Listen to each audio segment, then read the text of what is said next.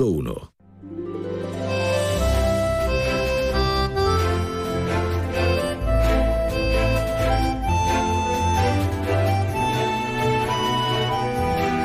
Más de uno Algeciras. María Quirós. Onda Cero.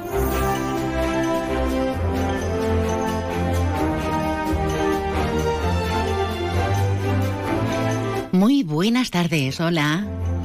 Hola. Ya estamos por aquí.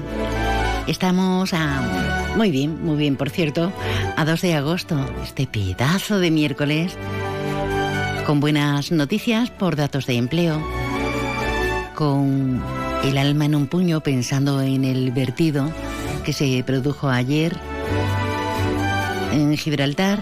Vamos a ver si no cambia el viento y no nos fastidia y no nos afecta. Vamos a ver si se queda todo en un pequeño vertido, que ya es terrible, pero bueno, nos conformamos, ¿verdad? Con el fuego en la línea de la Concepción estabilizado, enseguida vamos a hablar de ello de una forma más profusa, más profunda, más extensa, queremos decir. Hoy vamos a hablar también de la enfermedad síndrome de, de o Dravet, para que nos entendamos. Vamos a hablar con la concejal delegada de urbanismo, con Jessica Rodríguez, para que nos cuente el acceso sur. Ya saben que se ha iniciado hoy ese, ese corte y vamos a ver en qué nos afecta a todos, porque directa o indirectamente nos afecta en una zona tan populosa como es toda, toda la salida sur y la entrada hacia la 350, hacia la 340 de Algeciras. Tendremos música, sí, un poquito de jazz, tendremos a alguien muy docto como es el profe Alberto Castellano, que ha sido nominado otra vez, otra vez. El año pasado le concedieron el premio al mejor profesor de toda España. Trabaja en un instituto de la línea y ahora está nominado otra vez. Y hoy sí, hablamos de la Virgen de la Palma, que ya anoche con el pregón dio su pistoletazo de salida. En un año muy importante, Así que vamos a ello, nos vamos a meter en este día. Ángeles, felicidades. Alfreda, felicidades en este día de la sobrecapacidad de la Tierra. A ver si nos lleva a todos a un planeta más habitable, aunque depende de nosotros, eso dicen los expertos, ¿eh? Bien hallados. Sí, bienvenida, bienvenido.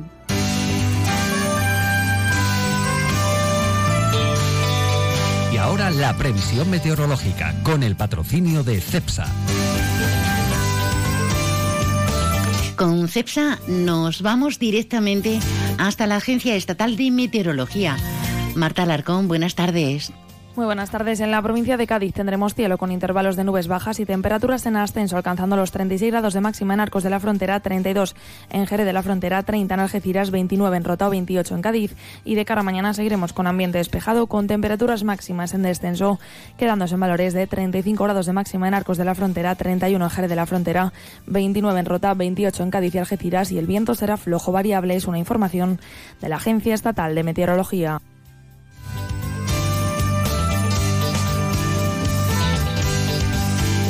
Bueno, siempre nos consolamos, gracias Marta, diciendo, sí, calor, pero quizá un poquito menos, un poquito menos, un poquito menos. Vamos a hincarle el diente a la información.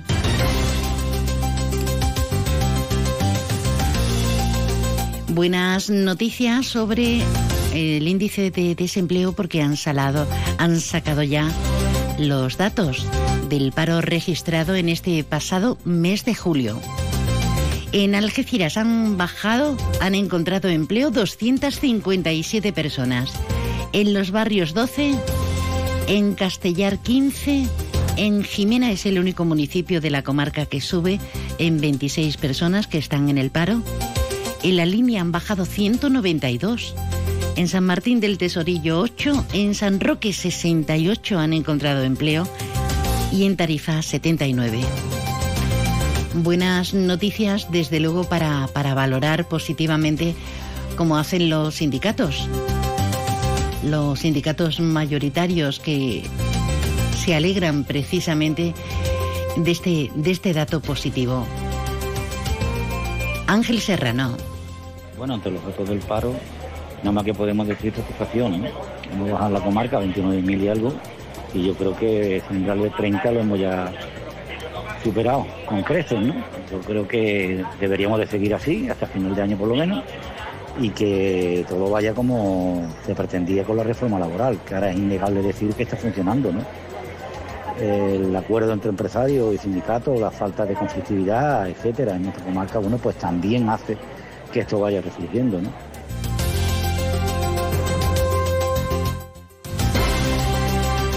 Y en clave de suceso, sepan que la Policía Nacional ha rescatado a tres migrantes que viajaban ocultos en el interior de un camión frigorífico. Personal de la agencia Frontex y la Policía Nacional de nuestro, de nuestro país estaban realizando labores de inspección fronteriza en el filtro de entrada a territorio nacional desde Tánger cuando ha localizado a estos migrantes entre la carga, como decimos, de un camión frigorífico el fenómeno migratorio y nosotros sin movernos del puerto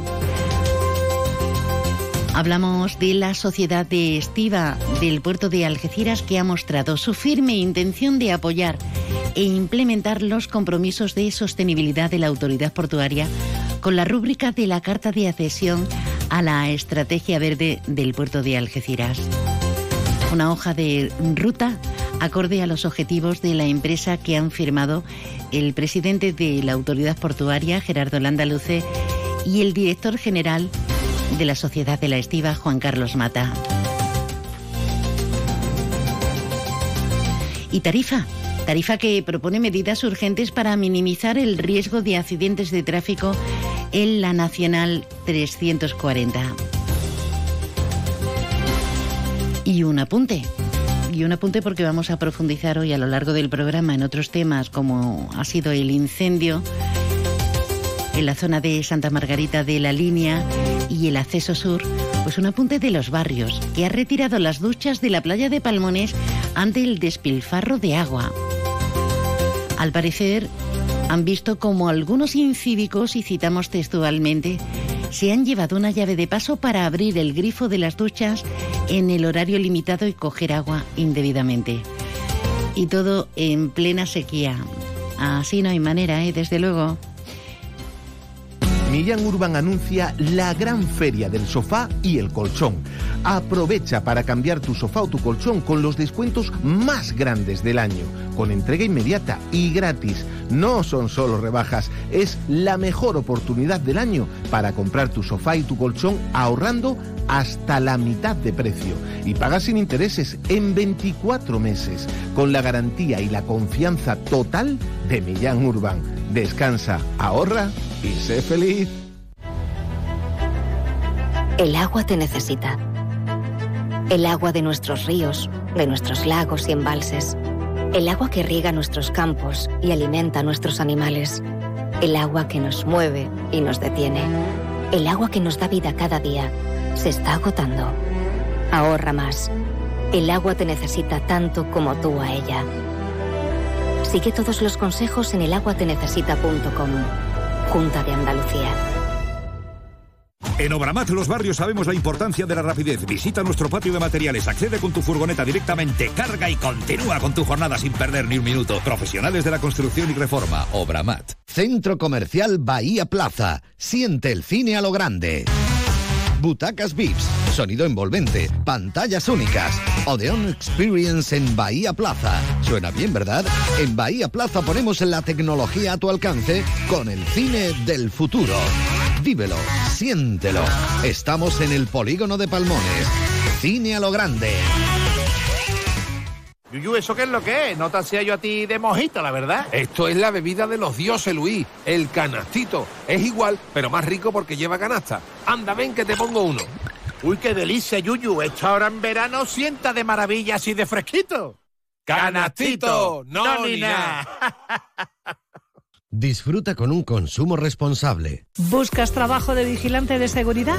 Servicios de vigilancia en urbanizaciones de lujo. Llama ahora al 952 81 80 77. Te atendemos las 24 horas o en el WhatsApp 629 42 11 70. Te esperamos.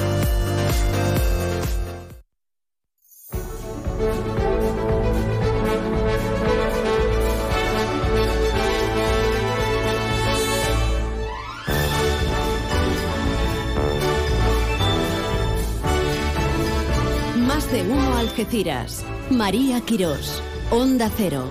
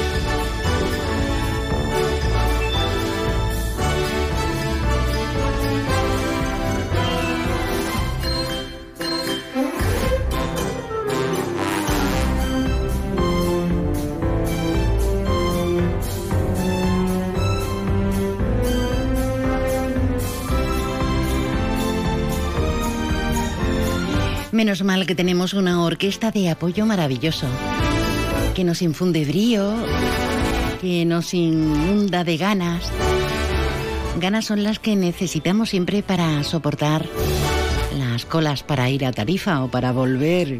Ganas, ganas de que haya alguna modificación en la Nacional 340. Pero ese no es el tema, el tema sin duda alguna, hoy, entre otros, es la limitación al acceso sur. De hecho, la autoridad portuaria de la bahía de Algeciras nos dice que en este acceso sur, el puerto de Algeciras en horario nocturno va a tener prohibida la circulación de camiones por ese desvío provisional entre las 9 y las 7 de la mañana. Por ello, en esta franja horaria, los camiones con origen o destino al puerto deberán utilizar el acceso norte en la A357. No está permitida la circulación de mercancías peligrosas por el tramo durante las 24 horas. El resto de vehículos podrá utilizar el acceso sur del puerto las 24 horas del día, pero como bien comentamos, Hoy el acceso sur ah, se han iniciado las obras y nosotros, sin más dilación, vamos a hablar con la delegada la delegada de Obras de Urbanismo, con Jessica Rodríguez. Muy buenas tardes, Jessica. Buenas tardes, María. ¿Qué tal? Muy, muy liada porque se nos presenta una obra mayúscula, ¿no? Sí, bueno, ya llevamos meses de obras, lo que pasa que afortunadamente no, no ha, interrumpido, digamos, el tránsito ni ha causado muchas molestias porque la actuación que se ha estado llevando a cabo es ese primer tramo de remodelación de la Nacional 340, donde se ha estado trabajando paralelo a la carretera actual, en dirección a Tarifa, y hasta el momento pues no hemos tenido que tomar decisiones como las que hemos tenido que tomar ahora, bueno, con la Dirección General de Carreteras y la empresa cuando hemos estado trabajando para ese corte porque ya entra la obra en la ciudad. Ya hoy mismo creo, si según nos informaron, empezaban hoy esa gran actuación que tienen que llevar a cabo concretamente ahora mismo desde la rotonda del embarcadero hasta el cruce eh, del Saladillo, para que nos entendamos dónde están las letras que de bienvenida a la barriga del Saladillo.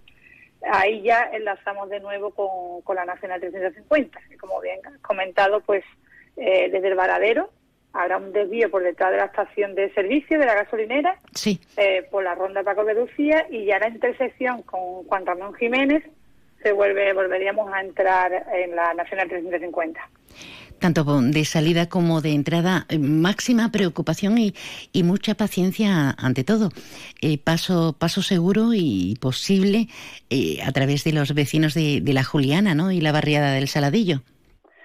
Sí, bueno, hemos intentado, dentro de la envergadura que conlleva la obra, estamos hablando de una obra de 40 millones de euros, una obra que donde se va a remodelar en la Nacional 340, como comentaba antes, dos kilómetros y medio, 1,8 kilómetros en la Nacional 350 y también 400, unos 400 metros de remodelación en la, en la A7.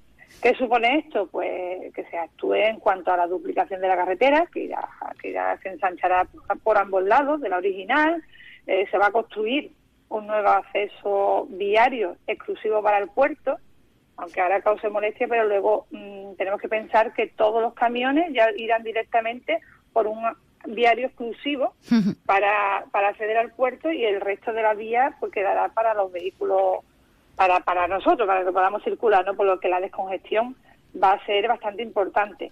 Luego también se van a reordenar todos los accesos y se va a mejorar la conexión con, los, con el polígono, con ambos polígonos industriales, pero básicamente con el de polígono del Cortijo Real, que también es muy importante porque ya esa entrada de camiones tendrá un acceso también exclusivo y todos esos vehículos pesados pues se eliminarán de, la vía principal.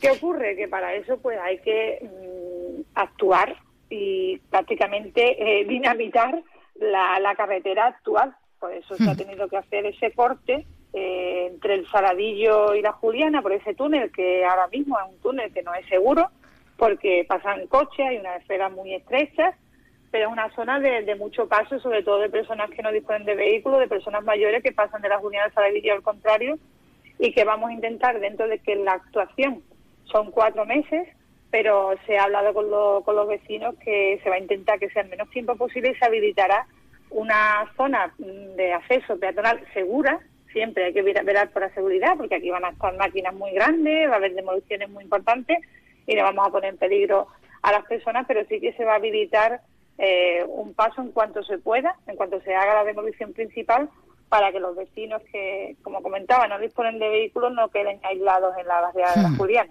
Y por otra parte, hablamos del polígono industrial, eh, en este caso, el que tenemos más cercano, en Cortijo Real. Eh, ¿Qué afectación va a tener y cómo se va a desviar el tránsito o es muy pronto para hablarlo? Ahora mismo, eh, María, porque también hemos conseguido que no se corte desde el varadero hasta el nudo de los pastores, que eso es hmm. importante. La, la obra va a ir faseada.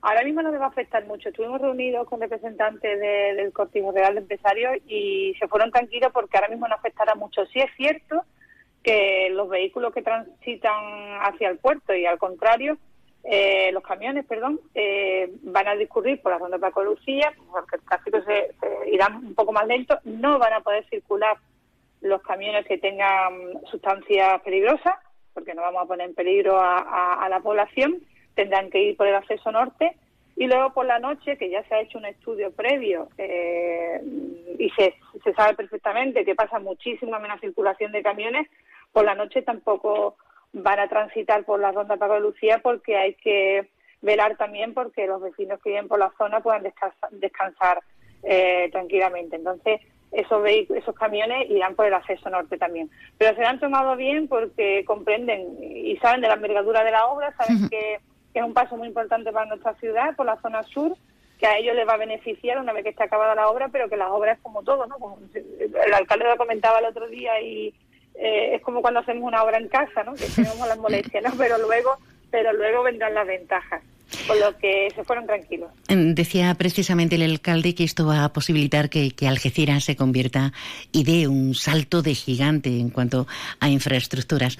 O sea, de momento son cuatro meses, cuatro meses de, obras. De momento eh, vamos a tener suma precaución. ¿Y qué más consideraciones deberíamos, deberíamos hacer en este inicio?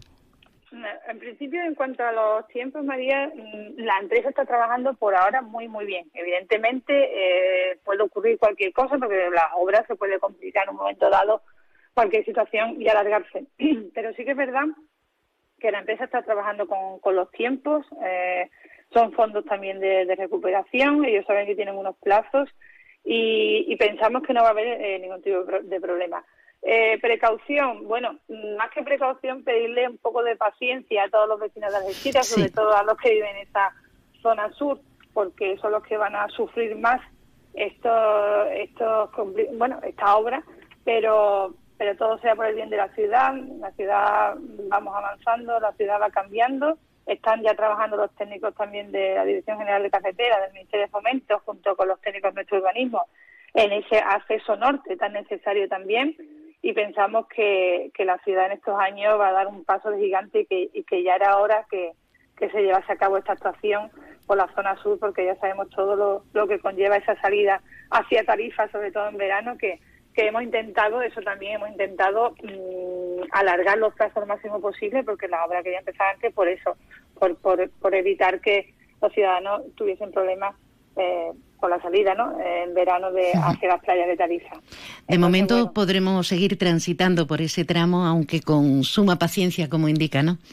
Sí, se ha faltado, se ha reforzado la, por parte de la empresa que eh, está llevando a cabo las obras, se ha reforzado el firme, se ha faltado toda la, ronda de Paco de Lucía por detrás para que esté en mejores condiciones y, y, bueno, solamente va, bueno, lo veremos ya a partir de hoy o mañana cuando empiecen las obras, ver cómo, cómo se va circulando.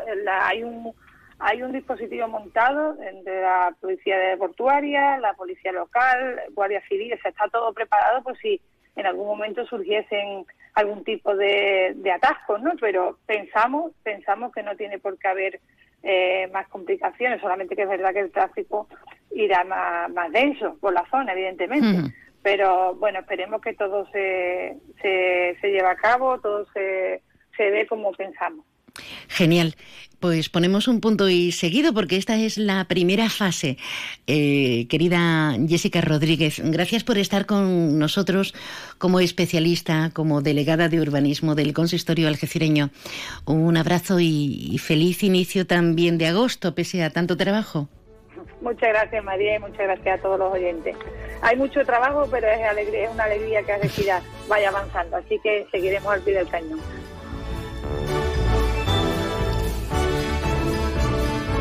Obras, obras por todas partes, algunas de calado como esta, porque va a ser una transformación total y absoluta, aunque en ello nos lleve la paciencia a más de uno. Vamos a ver cómo se van desarrollando.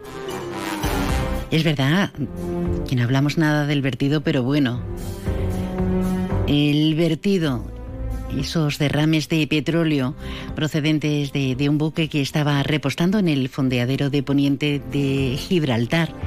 Así nos lo ha comunicado la autoridad portuaria de, la Roca, de la colonia, con primeros indicios de que el impacto de ese vertido de fuel se ha limitado a la zona de Cambay y Roseay Bay y sus inmediaciones.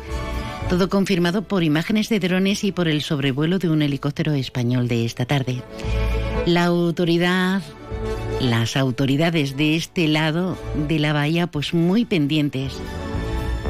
Las operaciones continúan de forma limitada con intensidad más esta mañana.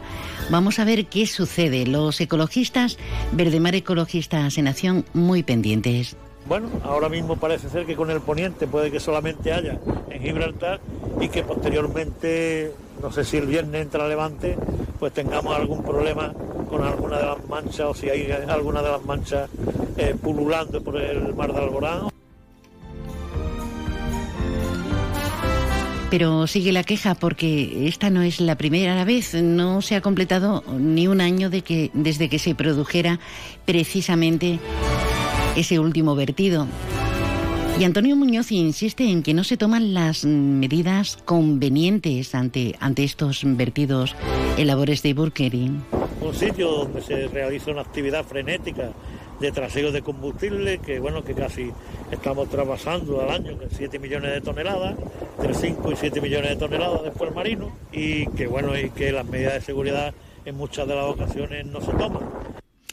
Bueno, vamos a ver qué sucede. Cruzamos los dedos, siempre estamos apelando casi a, a, lo no razonable, a lo que se nos escapa de entre las manos, ¿verdad? Vamos a meternos en una temática distinta, diferente. Vamos a hablar del síndrome de Drave o Dravet, que es como se escribe en castellano, un síndrome que afecta a uno de cada 16.000 nacimientos. ¿Cómo se nota? ¿Cómo se muestra? Provocando crisis epilépticas incontroladas desde el primer año de vida. Y a partir del segundo suele desencadenar retraso cognitivo, problemas motores, problemas en el sueño, en la conducta, con entre un 15 y un 20% de mortalidad antes de la edad adulta y no tiene cura. Bueno, pues tres familias campo-gibraltareñas están padeciendo a través de sus hijos este síndrome de, de Bravé. Están con nosotros Juanlu, Juanlu, Juanlu, Juanlu, que te voy a cerrar el micro y no puede ser. Juanlu Reyes, buenas tardes, bienvenido. Hola, buenas tardes, gracias por invitarme. Y por otro lado está Ian Hardy. Buenas tardes, Ian. Hola, buenas tardes. Y tenemos al otro lado del teléfono al tercer padre implicado, eh, que, que, es José María Hurtado. Buenas tardes, José María. Hola, buenas tardes. Gracias por estar eh, con nosotros porque yo creo que hay que dar visibilidad. Lo que no se conoce no se comprende y desde luego no sirve para la concienciación. Eh, ¿Cómo empieza? Son tres hijos de diferentes edades, desde Víctor de 29 años a Elizabeth de 16 y Noah de tan solo un añito. ¿Cómo empezasteis a vivir y el peregrinaje que tuvisteis que hacer hasta dar con, con la clave, al menos con la nomenclatura de la enfermedad? Pues eh, Elizabeth con cuatro meses tuvo su primera uh, convulsión, su primera uh, crisis epiléptica. Y claro, esto fue un shock para nosotros, algo inesperado. Yo todavía tengo la imagen muy clara en mi cabeza. Este día ella había recibido una de sus um, vacunas obligatorias y estaba yo sentado con ella en el sofá a las 10 de la noche y empezaba a sacudir el, brazo y lo vi y al principio pensé, hoy es, es algo gracioso que está haciendo pero de repente se notaba que ya estaba empezando a cambiar su, su, cara y lo que, lo que parecía algo gracioso de repente se convirtió en una en, un, ah, una pesadilla. ¿Y en tu caso, José María? Eh, bueno, en mi caso, mi hijo tiene 29 años. En mi caso fue también desencadenó, digamos, en las primeras crisis a los seis meses la, administración de, la vacuna. Eh, no sabemos bien si tiene una relación lo que es alguna de las vacunas con la triple vírica. No sabemos bien si es que desencadena alguna de las vacunas ese tipo de crisis o bien que la fiebre que se produce normalmente cuando se le coloca la vacuna es la que produce, digamos, el comienzo en crisis. ¿no? Mm, bueno, Víctor empezó con esa edad, con seis meses, mm, y bueno, hasta los 14 años aproximadamente estuvo prácticamente incontrolado, convulsionaba del orden de dos, tres veces todos los días, y ya te puedes imaginar eso en una familia normal y corriente lo que implica, ¿no? Un cambio de rumbo total y salir de la casa prácticamente eh, a diario con medicación para dormirlo por si tenía las crisis y así ha sido nuestra vida prácticamente hasta que mm, a los 18 eh, años le diagnosticaron el, el síndrome y a partir de ahí, bueno, existen ciertos patrones de medicación ya más eh, regularizados que parece que controlan algo mejor la crisis.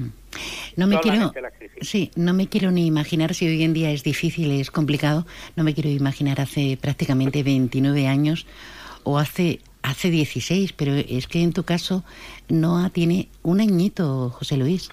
Juan Luis, perdón, ¿cómo lo lleváis? Bueno, lo llevamos sobre todo con, con, el convencimiento de que no podemos hacer otra cosa que luchar y que no nos podemos desfallecer. Eh, la salud del niño está en juego y lo que tenemos es que centrarnos y, buscar la mejor manera de ayudarle siempre. ¿no?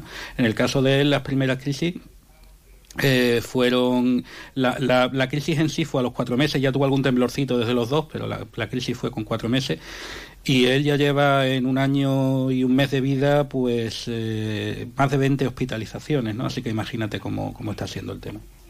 Tenéis un apoyo enorme a través de la Fundación eh, Síndrome de, de Pero claro, el día a día tiene que ser muy difícil mental, física y económicamente, porque no sé hasta qué punto la seguridad social sostiene la medicación, los tratamientos, los picos, estas, estas crisis recurrentes que les dan a vuestros hijos. Bueno, en nuestro caso, por ejemplo, durante el primer año de vida de Noah, todos los medicamentos son gratuitos eh, ahora que ya ha cumplido un año, sí tenemos que pagar una parte. Y, hombre, es un desembolso, al ser tres y hasta cuatro medicamentos a la vez los que toma el niño, pues es un desembolso al final mm, importante, asumible mm, para una familia media normal, eh, pero bueno, luego están también eh, los... los, tratamientos también que, que muchos, muchas familias acuden por, por vía privada, evidentemente, para intentar mejorar su situación y, como toda enfermedad rara, pues al final es, cara y difícil de llevar. Me gustaría que no estuviera dando yo la baraja, en este caso repartiendo las cartas, sino que directamente cada uno vaya aportando su punto de vista y sobre todo su experiencia en primera persona como, como padres. Además, me encanta que los tres eh, haya, hayáis coincidido en los tres únicos casos eh, que tenemos en la comarca, que seáis los padres, porque siempre parece que las mujeres en ese sentido eh, nos movilizamos más y no es cierto. Juan Lu eh, es un hombre del periodismo y es un hombre que está batallando y llamando a todas, a todas las puertas. Amén de impotencia, ¿qué os dicen los médicos? Bueno, yo puedo aportar, quizás por ser el que, bueno, el, que tiene más antigüedad en esta historia. Eh, nosotros hemos recorrido prácticamente España entera buscando, intentando buscar una solución al tema desde Barcelona hasta Málaga, pasando por Sevilla, Algeciras y demás. Entonces nos hemos pegado pues prácticamente 15, 16, 17 años en esa situación. Eh, viajes en avión, hospitalizaciones en nuestro caso del orden de 3, 4 meses. Entonces nosotros tenemos también dos hijos mayores que no se podían quedar sin asistir y el chico necesitaba permanentemente una persona al lado. Entonces las familias siempre tenemos que, ser solidarias en ese caso y, en mi caso fue dedicarme yo a mis otros dos hijos y mi mujer dedicarse a este prácticamente eh, a diario. Eh, los tiempos vacíos, pues nos turnábamos. Yo, si estaba ingresado en Sevilla y se pegaba ahí un mes, pues yo me iba a lo mejor tres, cuatro días y ella venía hacia abajo y estaba con sus hijos aquí, con los otros dos niños. Y así pues hemos estado prácticamente, podríamos decir, toda la vida porque es la situación que hay. Cuando un niño entra en crisis, además tiene, como tiene esta enfermedad, el riesgo de estar en estatus, cuando entra en una crisis, poderse pegar hora y media, dos horas eh, convulsionando, pues hay que, hay que echar mano al instante y al momento.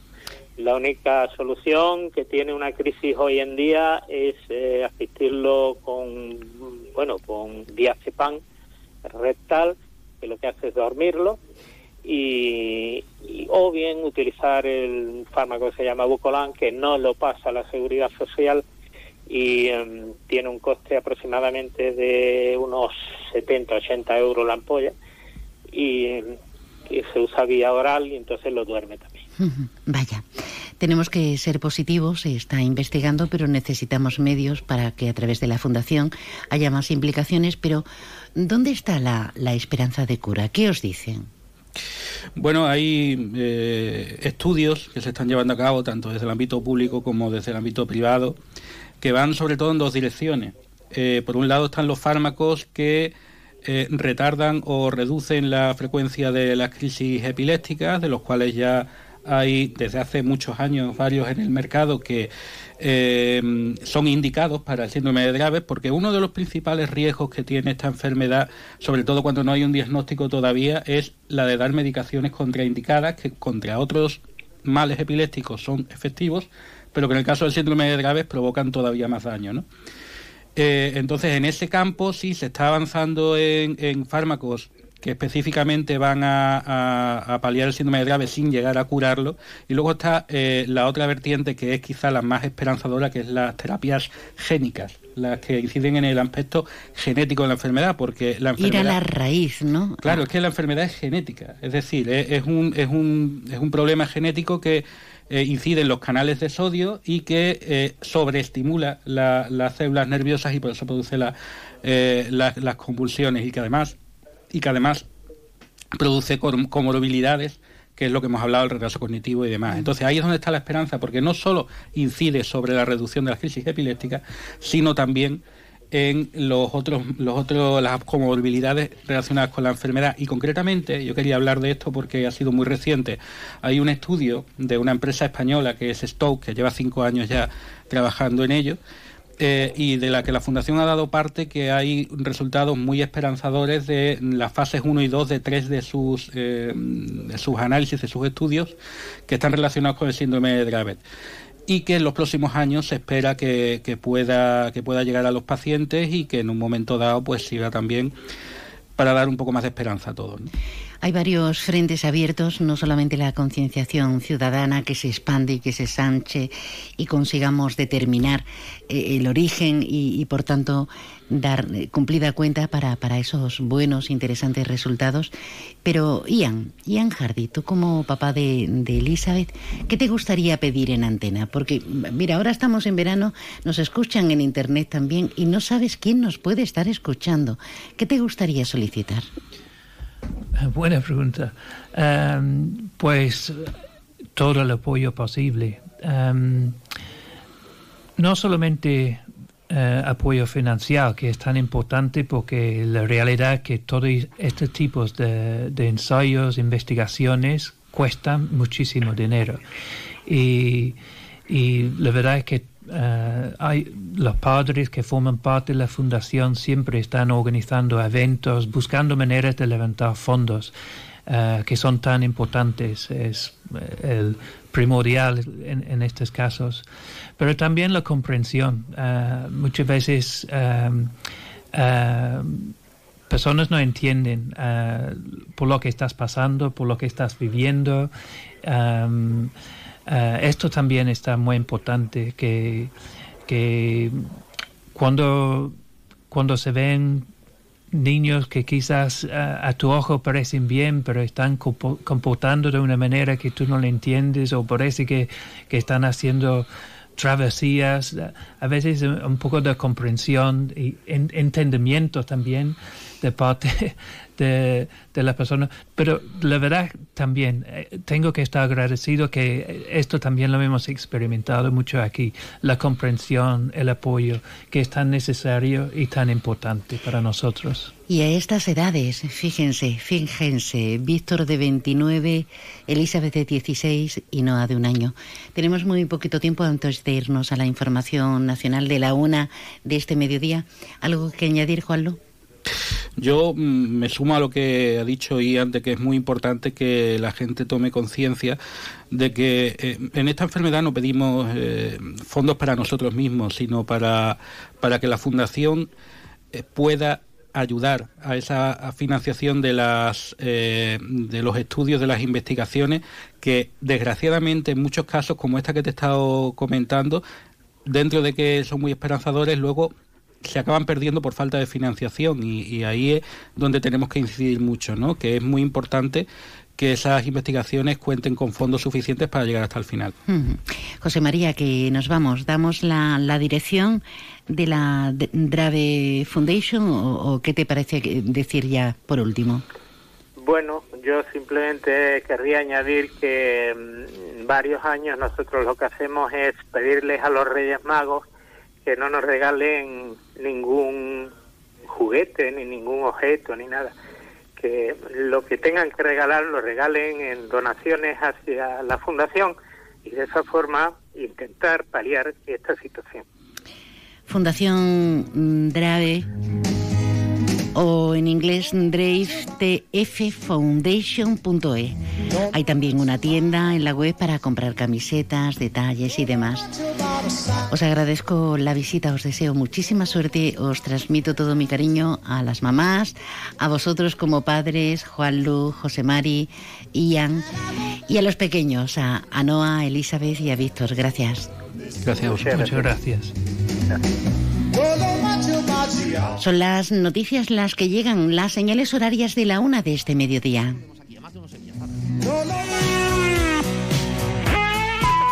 La una de la tarde, mediodía en Canarias.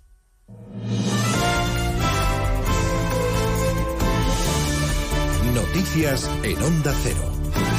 Buenas tardes. Les avanzamos a esta hora algunos de los asuntos de los que hablaremos con detalle a partir de las dos en Noticias Mediodía, empezando por lo poco que sabemos del viaje privado que ha hecho, que hace el presidente del Gobierno con su familia a Marrakech, en lo que parece un claro gesto para presumir de buena relación con el vecino marroquí y con la negociación para la investidura abierta en Canal. Moncloa no informa, solo ha confirmado el viaje después de que la prensa de Marruecos hiciera pública ayer la noticia y para dejar claro que el viaje es estrictamente privado y pagado de su propio bolsillo. En el Partido Popular ya han dicho que estas vacaciones son un esperpento, que Sánchez hace dejación de funciones y que esperan que vuelva reconociendo su derrota electoral. Entre tanto, el PSOE y también Sumar, según ha dejado claro hoy Yolanda Díaz, siguen moviendo hilos para armar esa mayoría progresista que permita investir a Sánchez presidente. La cuestión económica está centrando la negociación con el sector independentista con esa posible quita de la deuda de Cataluña sobre la mesa. Los más de 70.000 millones que debe al Estado y a la que se oponen varios presidentes autonómicos. El último, el de Galicia, Alfonso Rueda, Onda Cero Santiago, Pilar Ozores. El presidente de la Junta culpa al Gobierno de no haber convocado en cinco años el Consejo de Política Fiscal y Financiera, que es donde cree que se deben debatir estos asuntos. Le parece que negociar de forma bilateral y con motivos políticos es algo preocupante. Además, considera que es injusto condonar la deuda a Cataluña sin compensar a las demás comunidades y advierte de que si no se hace así, Galicia reaccionará. Los recursos públicos que hay que distribuir entre todas las comunidades autónomas para atender servicios básicos, recordemos que son para atender la sanidad, la educación, los servicios sociales, no se pueden utilizar eh, con el único interés de ser investido o de lograr eh, unos apoyos puntuales. Eso es eh, una muestra de insolidaridad absoluta una beneficiar a alguien para perjudicar a todos los demás y desde luego Galicia no lo puede permitir. Rueda confía en que esta propuesta sea solo un tanteo y finalmente no se ejecute. En el plano parlamentario también los grupos políticos se van poniendo a la cola, entre otros el de la diputada canaria eh, Cristina Valido el único escaño de coalición canaria, quizá decisivo para la investidura de Sánchez. Congreso, Ignacio Jarillo. Es que la diputada Válido no quiere ser protagonista antes de tiempo y menos cuando ni PP ni PSOE han ido más allá de un primer contacto, dice, en el que no se ha hablado de nada, pero sí se suma a la amplia cola de sufridores de la financiación autonómica y si hay que hablar de abrir la quita de la condonación de la deuda autonómica, Canarias se apunta a la lista. Si se abre para otros, se tiene que abrir para Canarias también. Ah, entiendo que, que, si otros son importantes por el peso de sus votos, pues nuestro voto puede ser importante también y nuestro voto tendrá uh, un importante precio como tenga el de los demás. Válido insiste en que solo se negociará con PP o PSOE cuando sea necesario el desbloqueo de una investidura, nunca para hacer un pacto de legislatura. A partir de las 2 de la tarde hablaremos también del mercado laboral con las cifras del mes de julio, 10.000 parados menos y 20.000 empleos más que le valen al Gobierno para seguir presumiendo de política política económica y de reforma laboral. Aunque al rojo vivo, en al rojo vivo de la sexta, el ministro de la Seguridad Social, José Luis Escriba, acaba de reconocer que el mes pasado fue más flojo de lo habitual. Este mes de, julio, las tres primeras semanas fueron un poquito menos dinámicas. Eh, y, quizá pueda tener que ver con un entorno, pues como pudo, pudo ser el, un entorno suele ocurrir, un entorno en campaña electoral donde hay cierta incertidumbre y esto pues es hasta natural. Después, la última semana de julio, hemos tenido datos particularmente más intensos y el arranque de agosto que hemos visto hoy también. Primeras horas del Papa Francisco en Lisboa, donde se celebra la Jornada Mundial de la Juventud hasta el domingo que viene, donde se van a congregar miles de peregrinos de todo el mundo. La ciudad está blindada y protegida por 20.000 agentes. A esta hora, bienvenida oficial en la residencia del presidente, con quien se reúne a esta hora en Belém. Repasamos la agenda del Papa con la corresponsal de Onda Cero en Lisboa, Casilda Zuluaga. Se tiene previsto un desfile militar de bienvenida a esta hora en la residencia del presidente portugués en Belén. La agenda del Papa seguirá con reuniones al resto de autoridades del país y por la tarde con los máximos responsables de la Iglesia en Portugal. El Papa ha aterrizado esta mañana, pasadas las 9, en el Sirius 7 de Lisboa, donde ha sido recibido por las principales autoridades del país y la ciudad. Durante el día tiene previsto reunirse esta tarde en el Real Monasterio Santa María de Belén con algunas de las autoridades eclesiásticas portuguesas. El primer encuentro con los miles de jóvenes que están en el país vecino será mañana. Allí les animará, como ya hizo la anterior jornada mundial celebrada hace 10 años en Brasil, a hacer lío. Hoy les ha repetido el mensaje en el encuentro con la prensa que mantiene siempre durante los viajes en avión. En las calles, los jóvenes esperan con ganas e ilusión los encuentros con el Papa. Es una inmensa alegría poder estar aquí y vivir esta experiencia. El pontífice ha llegado a primera hora y ha descendido el avión en silla de ruedas debido a sus problemas de rodilla, que ya le han obligado a realizar varios desplazamientos así. Se lo contaremos a las 2 de la tarde, como también la nueva imputación contra Donald Trump, el expresidente de los Estados Unidos. La tercera en cuatro meses, esta vez por intentar amañar el resultado electoral de 2020, las elecciones que perdió contra Biden. Se le acusa de conspiración, manipulación de testigos y obstrucción a la ley. Cuatro cargos penales más contra él, tercer juicio al que se enfrenta y sigue siendo favorito para encabezar la nominación republicana para las elecciones del año que viene. Les esperamos con todo esto y mucho más a partir de las 2 de la tarde, un día más en Noticias Mediodía. María Hernández, a las 2, Noticias Mediodía.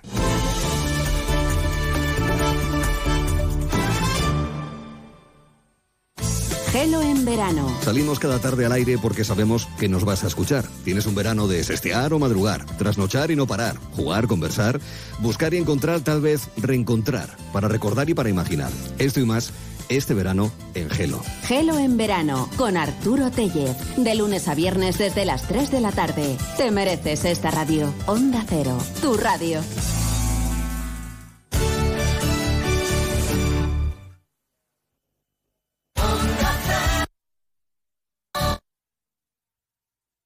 Agosto sigue siendo el mes favorito para las vacaciones de los españoles. De hecho, cuatro de cada diez lo eligen y la mayoría de ellos las pasan en destinos y alojamientos nacionales. Marta Galdo, directora de comunicación de Senator Hotels and Resorts. En Senator Hotels and Resorts, la cadena hotelera líder en Andalucía para vacaciones familiares, aún tenemos huecos en agosto. Es verdad que hay determinadas fechas que es más difícil encontrar, pero el resto de agosto tenemos para aquellos que quieran hacer una escapada porque tenemos la mejor animación, más participativa y divertida, divertidos toboganes, una gastronomía muy cuidada e innovadora. Tenemos unas instalaciones de ensueño, incluso tenemos hoteles con aquaparks, además de estar ubicados en primerísima línea de playa. Y todo esto en los hoteles vacacionales, porque también tenemos hoteles urbanos en el centro de Cádiz, el centro de Granada, el centro de Huelva, el centro de Sevilla. Son hoteles mágicos donde volver a descubrir la noche de la ciudad de la mano de Senator Hotels and Resorts. Consulten todas las ofertas en senatorhr.com. Regálate y regala experiencia Senator. Onda Cero. Noticias de Andalucía. En Onda Cero, Noticias de Andalucía. Rafaela Sánchez. Buenas tardes, hacemos repaso esta hora de la actualidad de Andalucía de este miércoles 2 de agosto en el que la comunidad lidera la bajada del paro en España tras registrar en el mes de julio 5.166 desempleados menos en las oficinas de los servicios públicos de empleo. Esto supone una caída del 0,74 respecto al mes anterior. Se sitúa concretamente 693.373 la cifra total de parados. Con una de estas cifras, Andalucía es la primera comunidad en bajada del paro en términos absolutos en el séptimo mes de este 2023. Seguimos ahora con el repaso detallado por provincias de la actualidad de Andalucía. Lo hacemos empezando por Almería. En Almería, la Guardia Civil detiene a dos personas, entre ellos un menor, acusados de protagonizar 27 robos con fuerza en establecimientos comerciales, tanto de la provincia como de la región de Murcia. En total, habrían sustraído objetos por un valor superior a los 40.000 euros. En Cádiz, la policía ha localizado en el puerto de Algeciras a tres migrantes ocultos entre la carga de un camión frigorífico. Tenían evidentes signos de fatiga y dificultad respiratoria. Fueron atendidos y ya están en el hospital. En Ceuta el paro desciende tras registrar 616 desempleados menos en el mes de julio. Sin embargo, y según los datos ofrecidos por la encuesta de población activa, el total de desempleados asciende a un total de 10.041 personas. En Córdoba, casi 100 personas han recibido apoyo de Cruz Roja para poner en marcha su empresa. Todos ellos han obtenido orientación y acompañamiento en la elaboración de su plan de empresa y sobre solicitud de gestión de microcréditos. La mayoría son mujeres de entre 30 y 45 años. Y en Granada la tasa de criminalidad ha aumentado un 10,5% en el primer trimestre del año, lo que supone casi mil delitos más con respecto al mismo periodo de 2022. Ha habido un incremento del 51% de la cibercriminalidad y un descenso del 6,5% en los relacionados con el tráfico de drogas. Maracena, Loja y Armillas son las localidades en las que más han incrementado las infracciones. En Huelva, hoy segundo día de fiestas colombinas con la actuación de Dani Fernández, Oxexi y Cebras, entre otros. También comienzan hoy los festejos taurinos en la Plaza de la Merced el 3 de agosto. Mañana será el Día Grande de las Colombinas y fiesta local en la ciudad y en Palos de la Frontera. En GEN destacamos que el Hospital Universitario se suma a la Semana Mundial de la Estancia Materna, que este año tiene como lema amamantar y trabajar hagamos que sea posible, ofreciendo formación a más de un millar de madres y familiares y consiguiendo que el 95% de las madres que tienen un parto vaginal vuelven a casa ofreciendo leche materna a sus bebés, una práctica muy beneficiosa tanto para la madre como para los recién nacidos. En Málaga ha sido detenido en el aeropuerto un hombre de 27 años por presuntamente grabar con su teléfono móvil en un baño público a una mujer, la cual se percató de que alguien había introducido un teléfono móvil por un hueco del habitáculo del servicio para mujeres y así grabarla.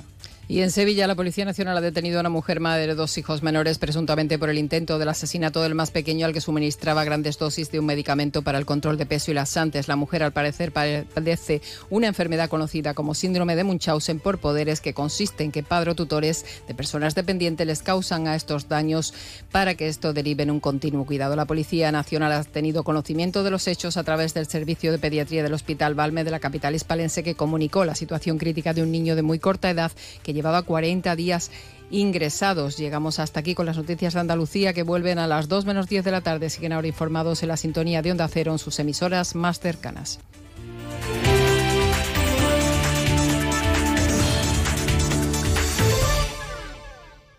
Onda Cero Andalucía sobre todo. Únete a la revolución solar con Social Energy. Ahorra ya hasta un 90% de tu factura eléctrica y solo hasta el 31 de agosto te descontamos hasta 700 euros o si lo prefieres te regalamos un cheque en Amazon o el corte inglés. Pide tu cita en el 955 44 11 11 o socialenergy.es y aprovecha las subvenciones disponibles. La revolución solar es Social Energy. Onda Cero Algeciras, 89.1.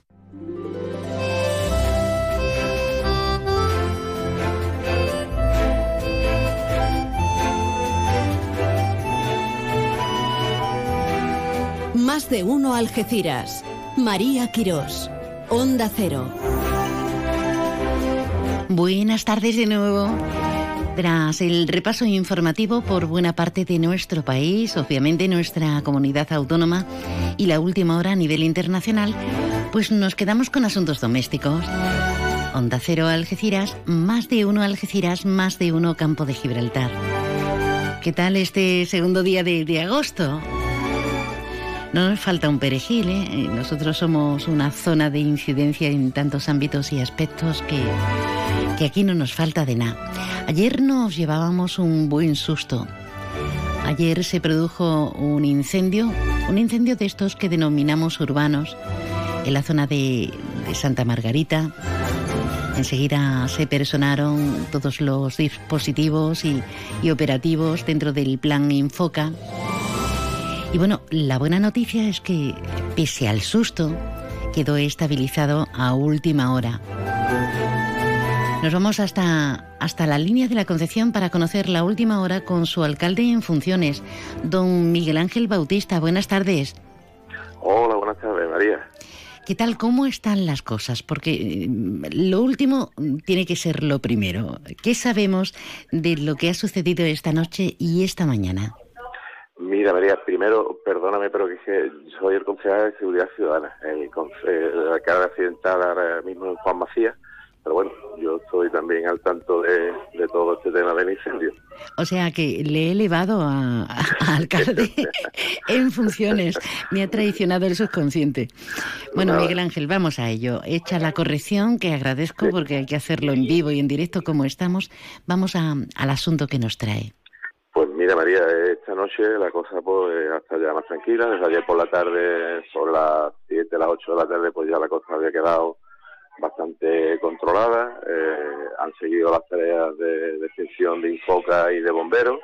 y estaban rematando pues ya la, las últimas, ya no quedan llamas, los, los últimos focos, las zonas con calor, en fin.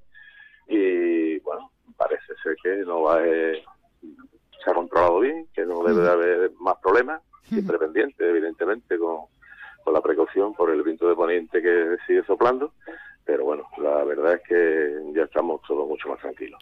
Bueno, susto monumental, porque el fuego se aproximó a, casas eh, entre la zona de, Santa Margarita, la urbanización Venta Melchor, eh, incluso vecinos que estaban dispuestos a abandonar sus viviendas. ¿Lo hicieron al fin? Sí, tuvieron que, se tuvo que desalojar por parte de Policía Nacional y Policía Local. Estuvieron desalojando especialmente la, la organización Miramar y la organización San, eh, perdón, la, zona alta, la que lindaba con, con, el terreno que estaba ardiendo. Y bueno, se hizo rápido, se fue eficaz, no ha habido que lamentar ninguna, ninguna víctima, no hay a las personas puedan salir indemnes y se tuvo que hacer de esa forma. Y bueno, después ya por la tarde ya pudieron regresar porque ya te digo, sobre las 7 de las 8 de la tarde estaba ya la situación pues muy controlada. Viviendas afectadas alguna que otra, ¿no? Sí, algunas partes traseras, patio, eso sí, ahí hasta ahí ha llegado. que, que esas urbanizaciones están inmersas y enclavadas en, mitad de zonas pues de, vegetación. Y claro, pues esas algunas se han visto afectadas en, en ese grado. En total unas 150 hectáreas quemadas, ¿no? Sí, efectivamente. 150 es la cifra que nos ha facilitado Infoca y bueno, pues la ha sido, yo considero que ha sido bastante grande pues, para el término municipal que tenemos, la verdad que nos ha afectado bastante. Desde luego. También se produjo una coincidencia terrible eh, con rachas de, viento de hasta 50 kilómetros hora. Y qué duda cabe que la suerte ha sido que fuera hacia, digamos, hacia el mar, ¿no? Pues sí, eh, la cara la cruz. La, mala suerte era que el viento en principio lo iba dirigiendo hacia esas urbanizaciones, que ahí donde se centraron evidentemente todos los esfuerzos de, bomberos y de Infoca, y bueno, consiguieron hacer que, que, bueno, que se salvaran las urbanizaciones y una vez que superaron las urbanizaciones pues ya iba digamos hacia el campo abierto y en dirección a la playa entonces ya ahí ya nos quedábamos más tranquilos porque bueno iba de vegetación, pero no, no había ya viviendas y no había eh, peligro para, para esas zonas residenciales ni para las personas. Entonces ya esa zona, dentro de lo que cabe, pues tuvimos la fortuna de que se fue dirigiendo la ola de fuego, iba hacia hacia la playa y hacia Alquedesa, pero bueno, Alquedesa no ha llegado, se ha quedado bastante separado y aparte tenía un gran cortafuego, en fin, que ya la, digamos que nos tranquilizaba un poco más el hecho de que ya hubieran superado la urbanización. Desde luego, no me quiero ni imaginar la cara de, susto, porque eh, lo comentábamos esta, esta mañana, Miguel Ángel, no es lo mismo que nos produce un pánico terrible, pero no es lo mismo verlo a través de una pantalla que ver mm, cómo se aproxima el fuego a tu casa. Es que ahí la lógica, el raciocinio no funcionan siempre, porque las emociones nos, nos pueden, ¿no? Sí, eh, yo estaba junto con el jefe de, policía local y estaba la Policía Nacional allí todo el dispositivo que se hizo para, en fin, para regular el tráfico, para la evacuación. Y vamos, fui testigo directo de, cómo iban ayudando a, en algunas viviendas a que salieran personas, eh, personas que llegaban con, con la cara desencajada porque no sabían si su casa estaba ya afectada o no, eh, situaciones un poquito de gente, pues claro, un poco nerviosa, indicando a familiares que se fueran, que en fin, y la policía, pues claro, evidentemente ayudando, colaborando, dándole tranquilidad a, las personas, pero sí, la verdad que había personas con unas caras de angustia que, es lógico y normal porque, en fin, eh, ante esa noticia y, realmente las llamas que las teníamos a la vista, eh, fueron unos momentos un poquito de verdad de, de angustia como menos. Sí, pues ojalá se quede eso. En este aviso para que seamos todos corresponsables, para que seamos más cívicos que nunca. Y lo digo para toda la comarca, para todo el mundo que nos esté escuchando, que a veces algo inocente puede provocar con estas altísimas temperaturas, con este sol implacable, puede provocar pues una, una desgracia de estas características y afortunadamente que se nos quede en eso, en la quema de esas 150 hectáreas que para el polígono que tenemos eh, es malo, es malo, pero podría haber sido infinitamente peor. Ya para terminar, ¿sabemos algo en Miguel Ángel, aunque no le compete directamente, pero sabemos algo si el vertido de Gibraltar ha afectado de alguna forma al área de las playas linenses o, está controlado de momento por Gibraltar? Pues mira, tengo dos noticias, dos, dos fuentes de información. Una ha sido a través de de la policía local que se ha puesto en contacto con policía portuaria y le indicaban que bueno que no habían eh, elevado ninguna alerta porque no había llegado a, ninguna de esas playas y tal, que había quedado circunscrito a, a la zona de Gibraltar. Y eso por un lado y por otro lado el concejal de playa pues estuvo supervisando, eh, nos mantuvo informados, nos mandó la información actualizada y que ninguna de las dos playas, ni la de Poniente ni la de Levante, se había visto afectada. O sea que en principio parece que se va a quedar como un asunto interno allí en la zona de, de Gibraltar.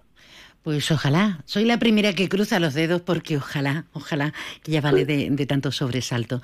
Que eh, parece, ¿verdad? Parece que vivimos no al sur del sur, en esta comarca tan maravillosa, parece que vivimos en una zona, en una zona con, claro, con este punto geoestratégico de carácter internacional, que si vertidos en Gibraltar, que si la incidencia de la operación Paso del Estrecho, que si los problemas que tenemos, pues por ejemplo con este fuego.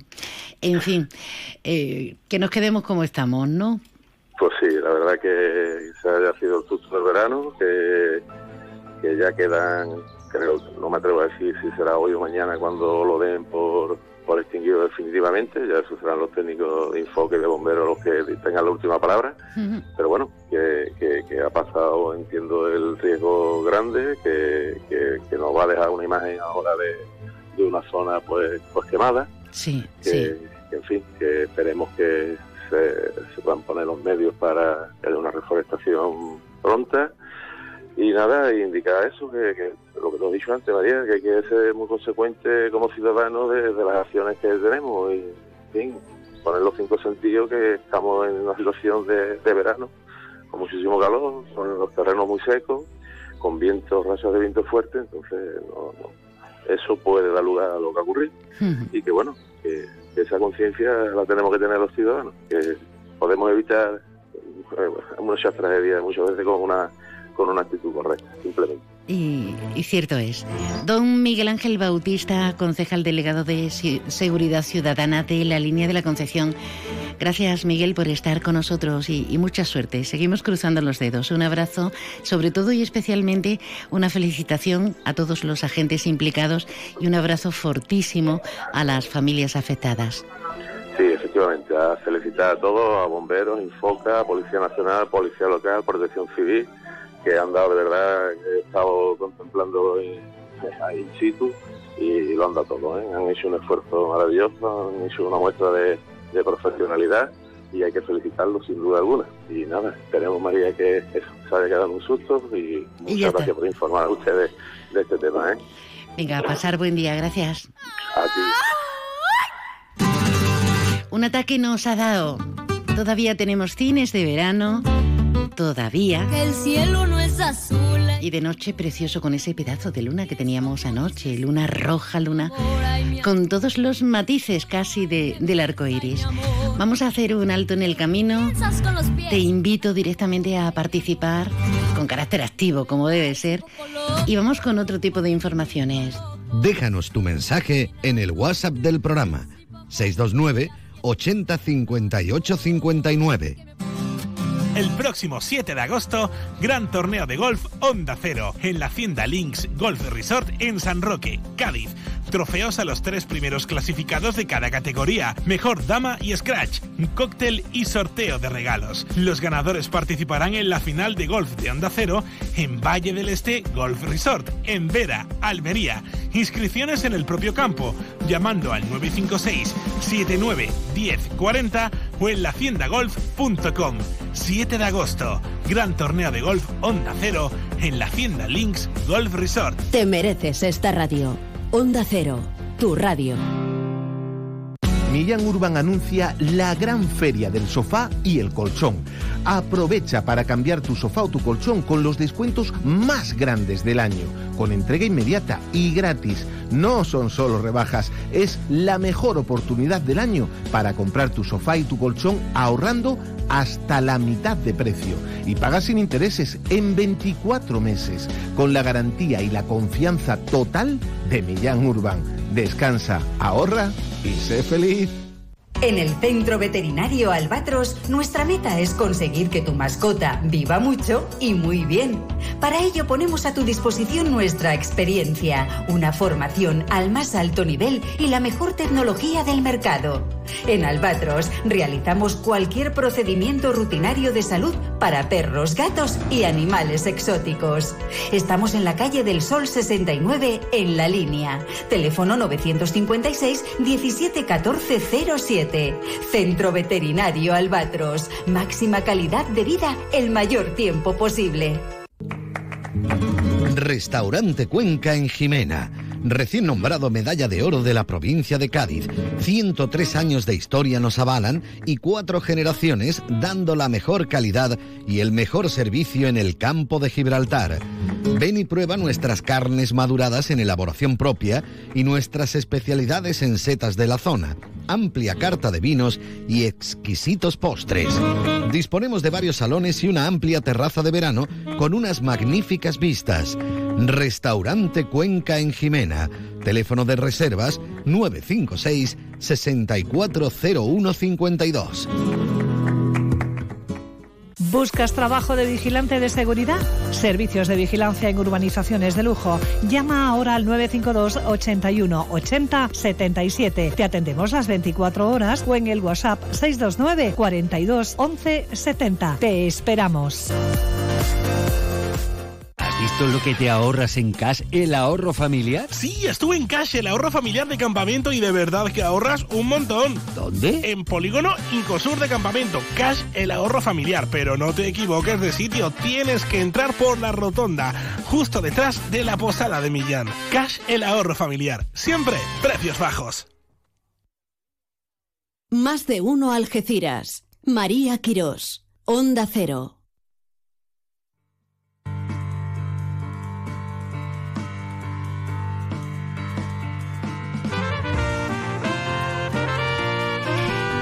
Pues aquí estamos, la mar de Agustito.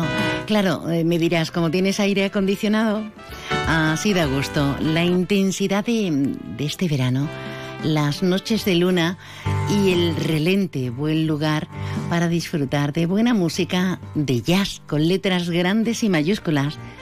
Al precursor de esta idea le tenemos con nosotros, al presidente de Rizoma Records, a Juan Leo Valle. Buenas tardes, Juanlu. Muy buenas tardes, aquí estamos encantados. Además, vienes tan bien acompañado que tenemos que dar la bienvenida y poner eh, alfombra roja si es preciso, porque tenemos con nosotros a la precursora, a esta joven compositora, trompetista y cantante, Alba Careta Aviñó, de Alba Careta Group. Buenas tardes y bienvenida. Buenas tardes, muchas gracias, encantada de estar aquí. Qué bien, qué bien. Esta noche tenemos ya a la luz de las estrellas, de la luna, en la finca Almoguera.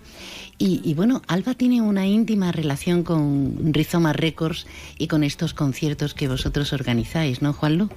Sí, para mí Alba es, un, es una música muy especial y es un proyecto que, con el que me siento muy relacionado y muy, muy contento, porque en la primera gira de su grupo, creo, si mal no recuerdo, eh, la trajimos Eh, y, fue un concierto precioso que me encantó. A mí ya me había encantado cuando la había bicheado, la había conocido por las redes, me habían recomendado.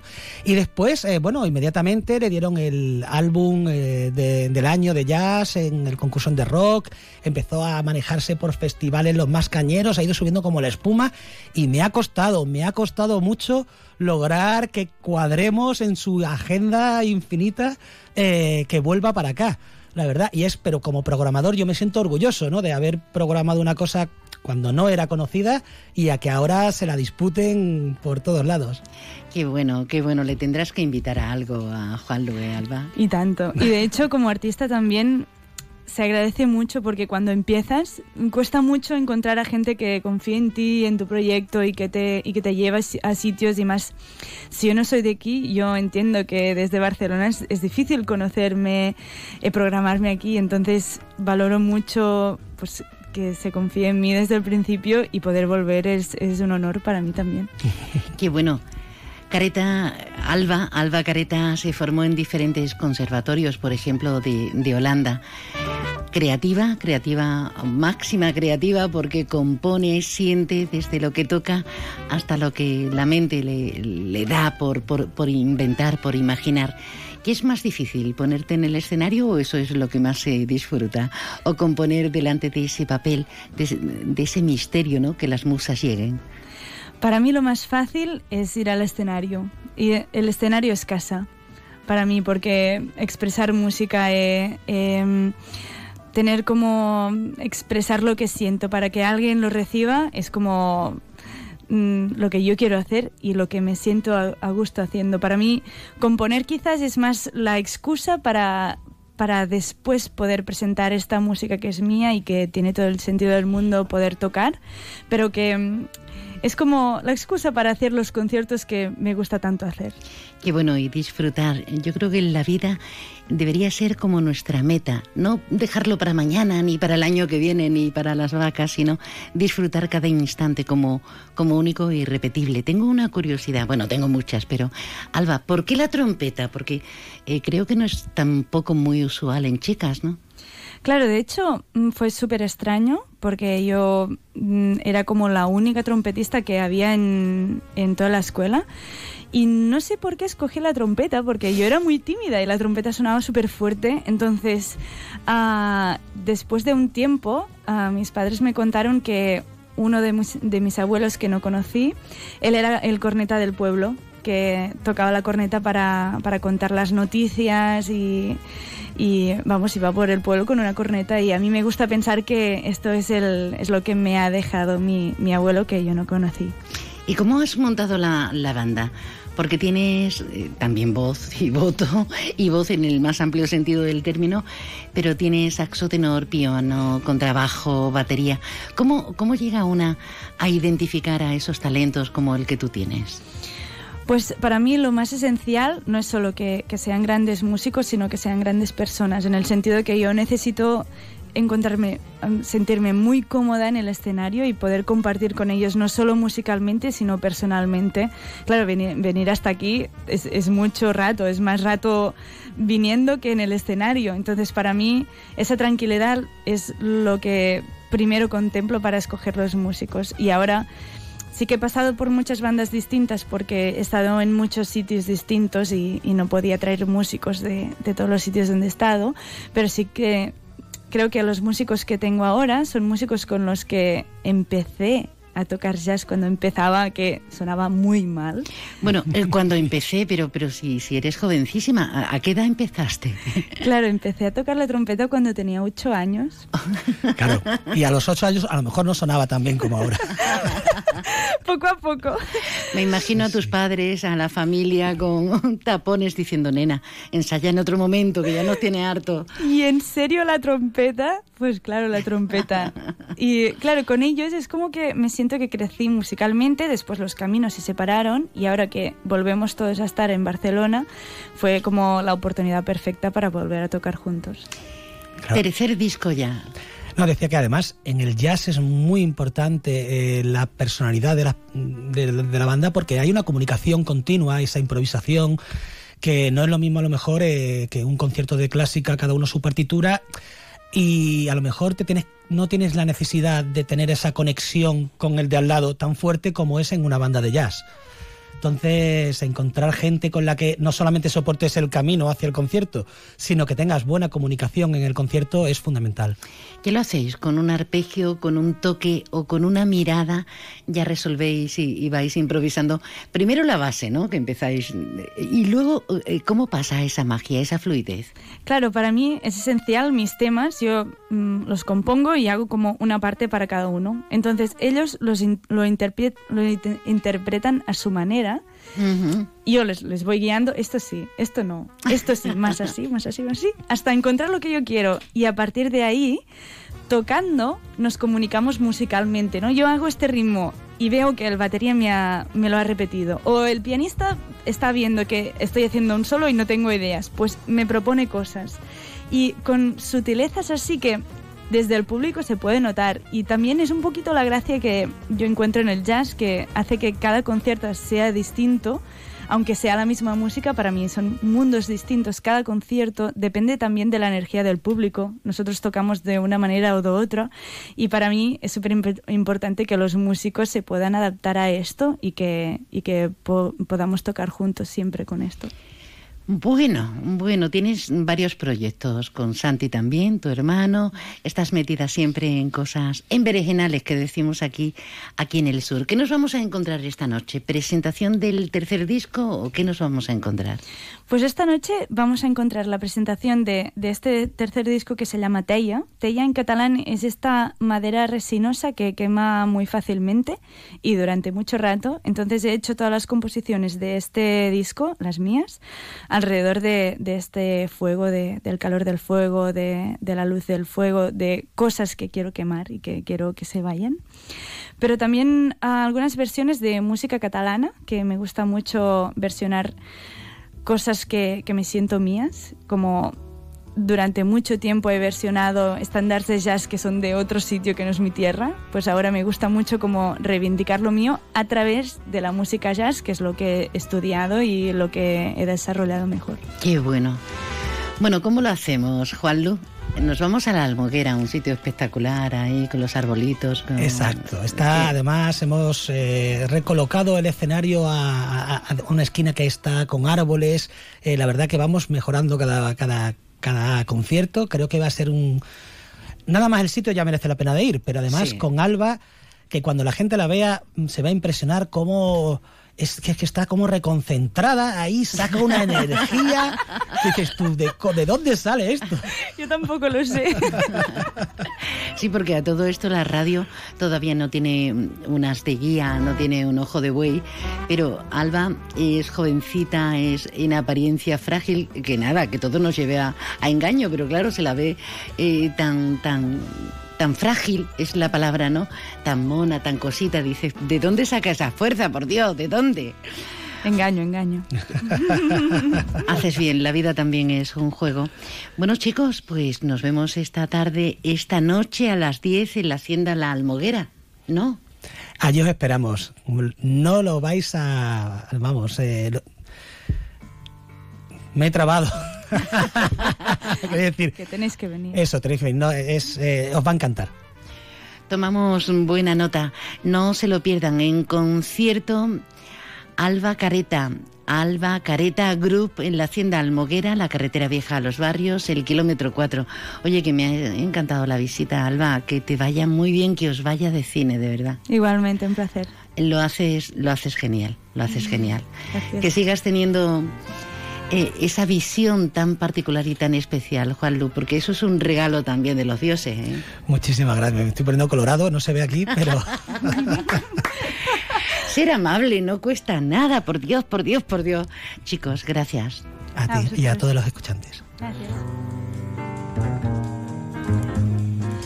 Qué bien decía yo lo de la luna, pero es que lo de la luna no tiene nombre no tiene suficientes sinónimos, no tiene suficientes calificativos. Pues imagínense con esta buena música viendo el pedazo de luna que tenemos en este agosto. ¿A qué apetece?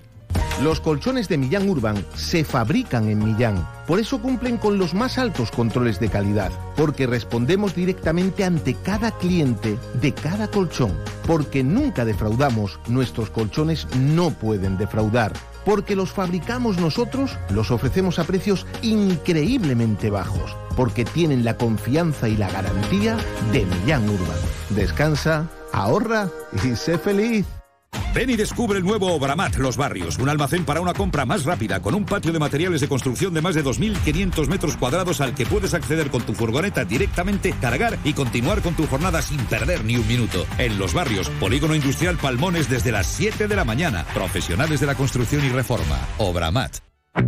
Descubre las lentes Zeiss, la protección que se adapta a ti para que puedas enfocarte en lo que más te importa. Y ahora pregunta por tu segundo par de lentes solares Zeiss y descubre toda la innovación, calidad y amplia variedad de colores y tonos para estar a la moda. Y de hoy tu cita en Ópticas Traverso. Cinco centros en el campo de Gibraltar, La Línea, San Roque, Pueblo Nuevo de Guadiaro, Algeciras y Jimena. Te esperamos. Zeiss, soluciones para cada necesidad.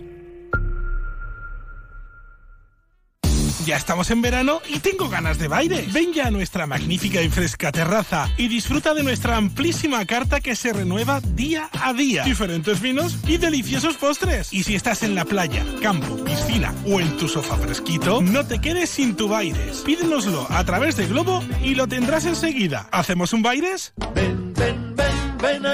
Este año vuelve el Festival Trocadero con más que flamenco. 28 de julio el Guillo, 30 de julio el Cigala Canta México, 5 de agosto Café Quijano y DJ Nano, 11 de agosto Jerez Canta, 12 de agosto Antonio Carmona, 14 de agosto 84 y DJ Nano, 15 de agosto Rosario, 22 de agosto Los Secretos. y 25 de agosto Perla Tobalo con la Yumi Van y DJ Fonsi Nieto. Entradas a la venta en Trocadero Sotogrande y en www.grupotrocadero.com. Lo pasa rico y muy bueno. Ven a Trocadero. Ven a las rebajas de Descansa y encontrarás grandes descuentos en todas nuestras marcas. Son Pura, Centix, Hypnos, SB Descanso, Pardo, Belfont.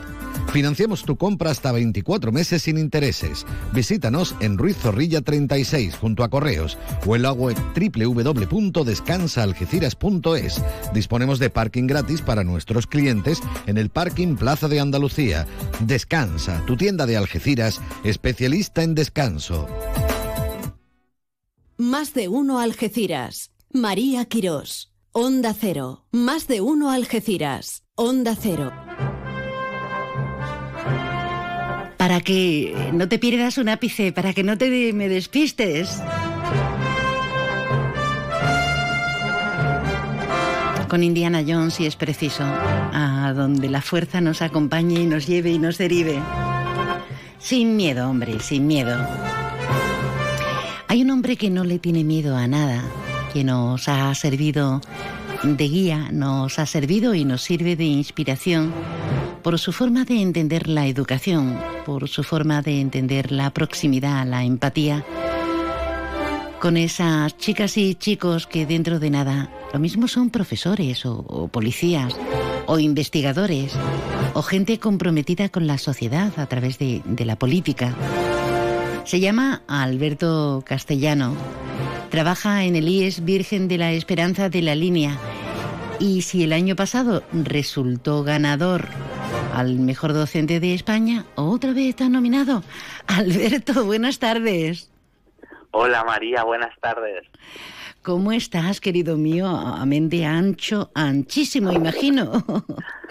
Bueno, la verdad es que sí, que, que vamos, doblemente agradecido en este en esta ocasión por, por ser la segunda vez. Al principio hasta me daba un poco de apuro porque eh, ya el año pasado fui nominado, tuve la, suerte y de ganar ese premio y el, el, volver a estar nominado para mí es motivo de orgullo, de satisfacción y, y doble responsabilidad.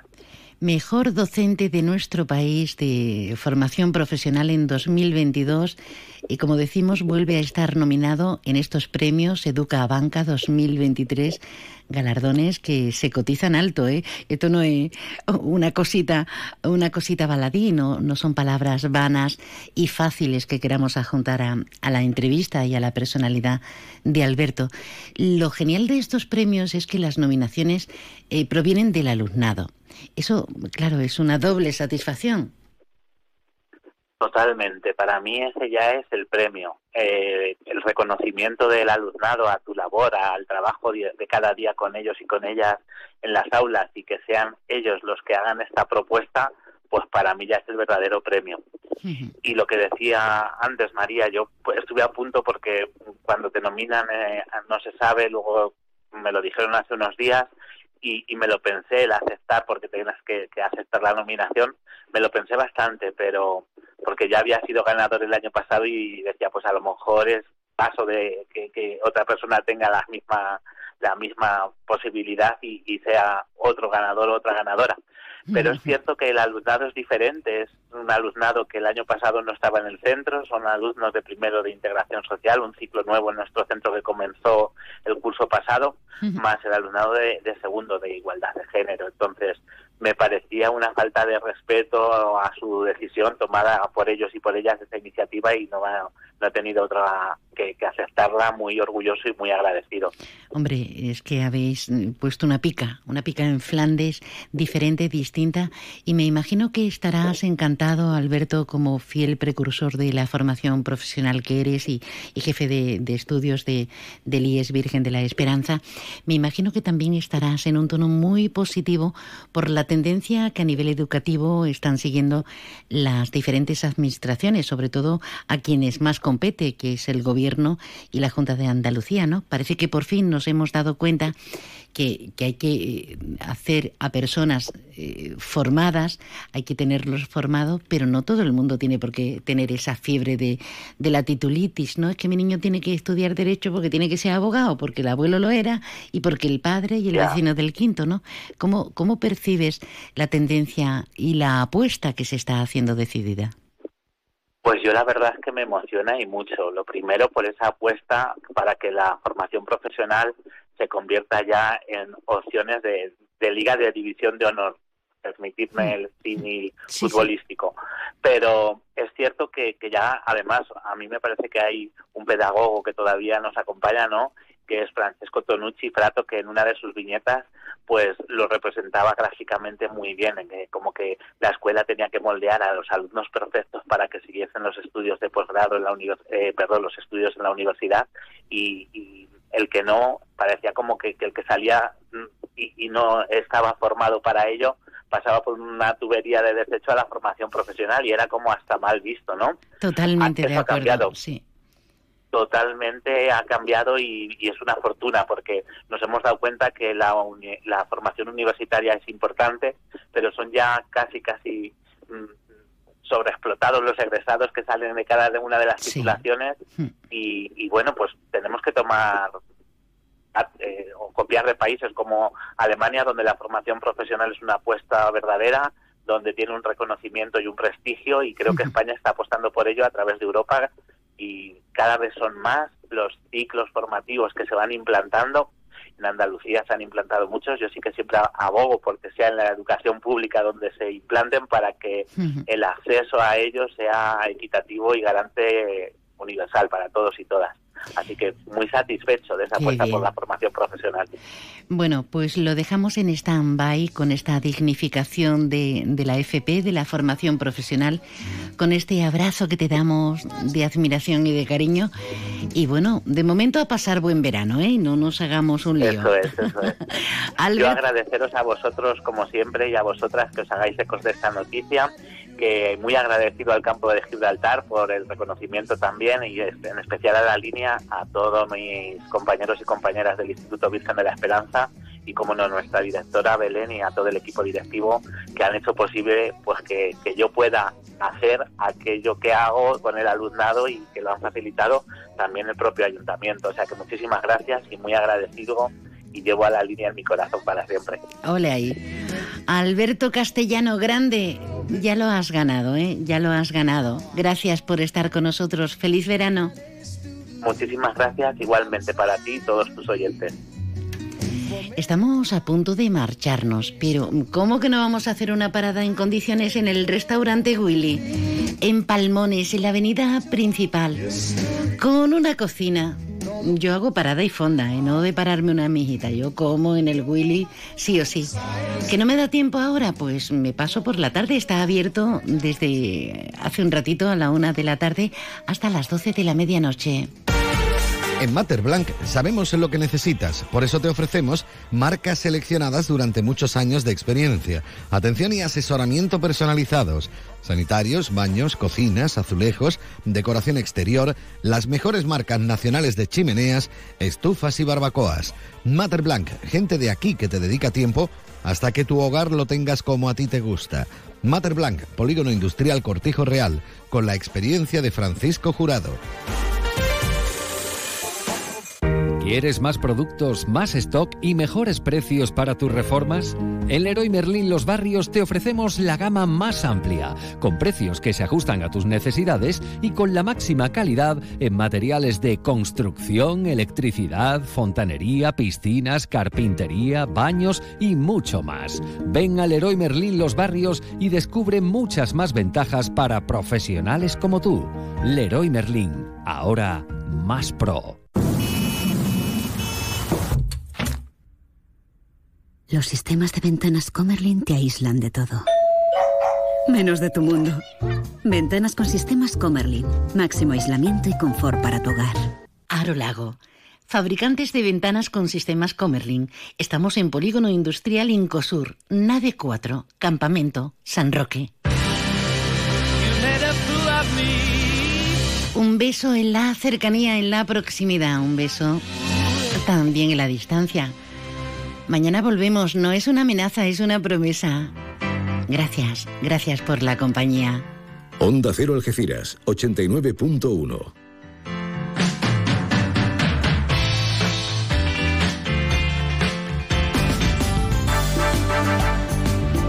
Más de uno. Onda Cero Andalucía. Rafaela Sánchez. Buenas tardes. Andalucía lidera la bajada del paro en España tras registrar en el mes de julio 5.166 desempleados menos en las oficinas de los servicios públicos de empleo, lo que supone una caída del 0,74 respecto al mes anterior, situada concretamente en 693.373 la cifra total de parados, siendo su mínimo desde noviembre de 2008, cuando se registraron 707.749. Son datos facilitados este miércoles por el Ministerio de Trabajo y Economía Social. Más cosas ingresa en prisión la madre de un menor ingresado en el hospital sevillano de Valme por el intento de asesinato del más pequeño al que suministraba grandes dosis de un medicamento para el control de peso y laxantes. Más de uno. Onda Cero Andalucía. Andalucía se sitúa así en la primera comunidad en bajada del paro en términos absolutos en el séptimo mes de este 2023, una cifra impulsada por el descenso del desempleo en el sector servicios seguida de las comunidades de Madrid y Cataluña. En términos interanuales, el paro ha bajado 69.166 personas en julio en Andalucía, lo que representa una caída cercana al 10% respecto al mes anterior. En términos absolutos, también lidera en este apartado Andalucía, siendo la región en la que más bajan los desempleados, que caen en todos los territorios, salvo en Melilla. María Victoria Martín Lomeña la directora general de empleo de la Junta de Andalucía. Andalucía fue la comunidad autónoma en la que más bajó el paro en julio y este liderato también se produjo en los últimos 12 meses. De hecho, en el último año, Andalucía aporta uno de cada tres parados menos de todo el país, al descontar más de 69.000 desempleados. Es un descenso generalizado en ambos sectores, en todos los sectores, en todas las provincias y en todos los tramos de edad.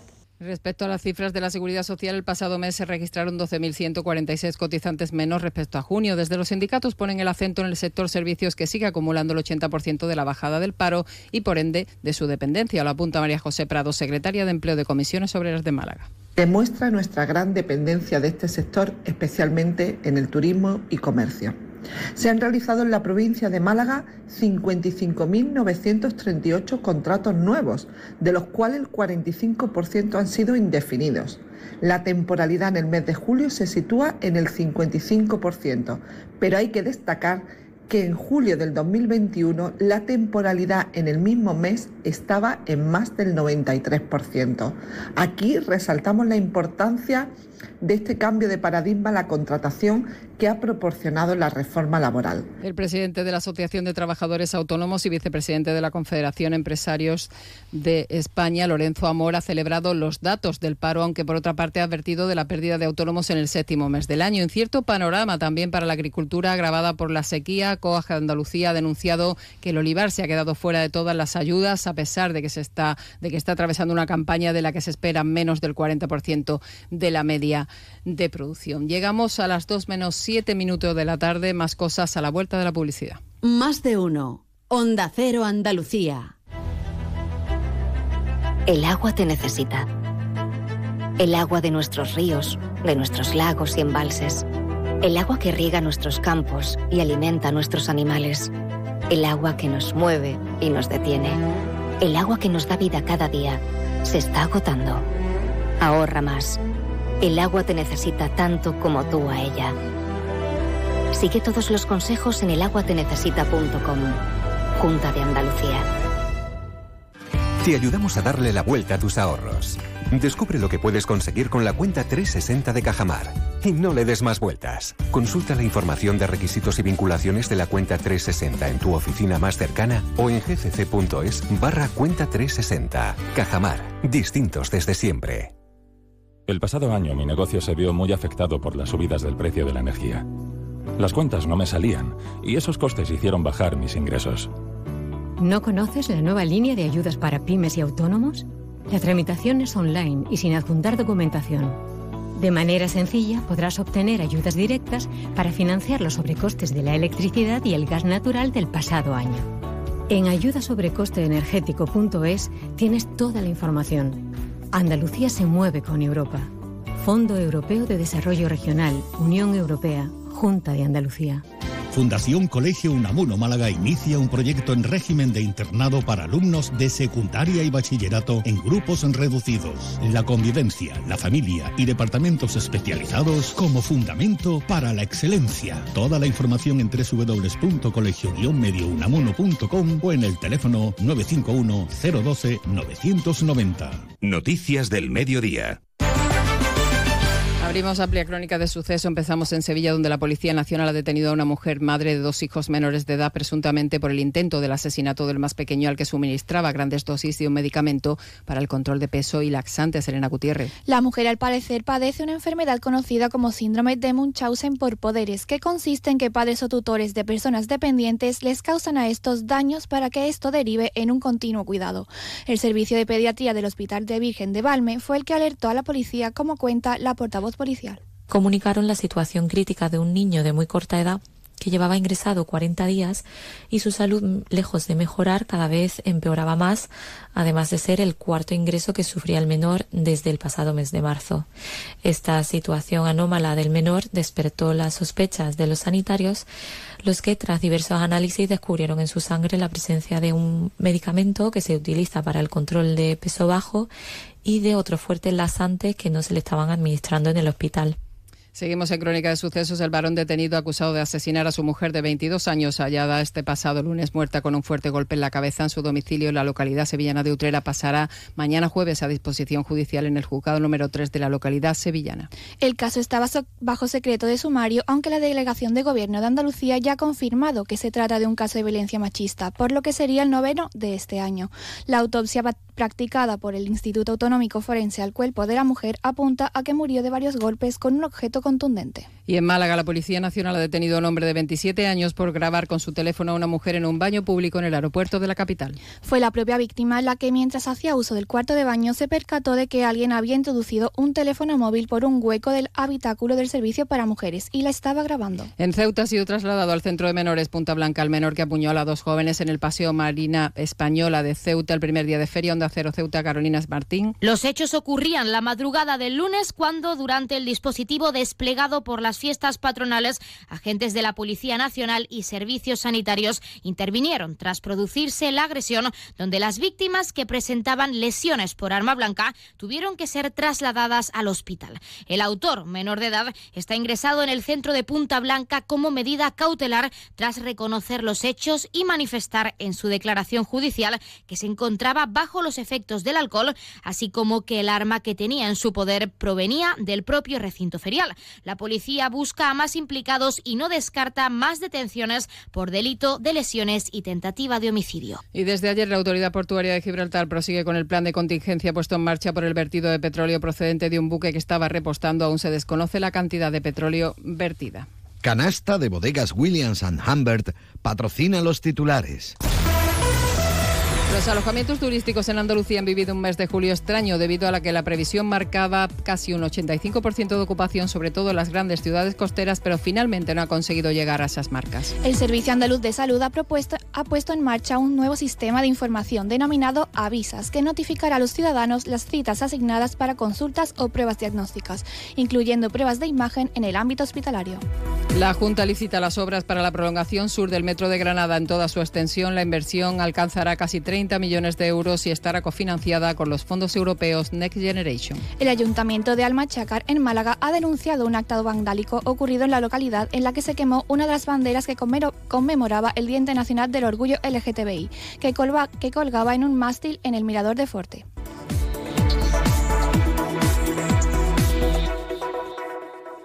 Yuyu, ¿eso qué es lo que es? No te hacía yo a ti de mojito, la verdad. Esto es la bebida de los dioses, Luis. El canastito. Es igual, pero más rico porque lleva canasta. Anda, ven que te pongo uno. Uy, qué delicia, Yuyu. Esto ahora en verano sienta de maravilla así de fresquito. ¡Canastito! ¡No, ni nada! Disfruta con un consumo responsable.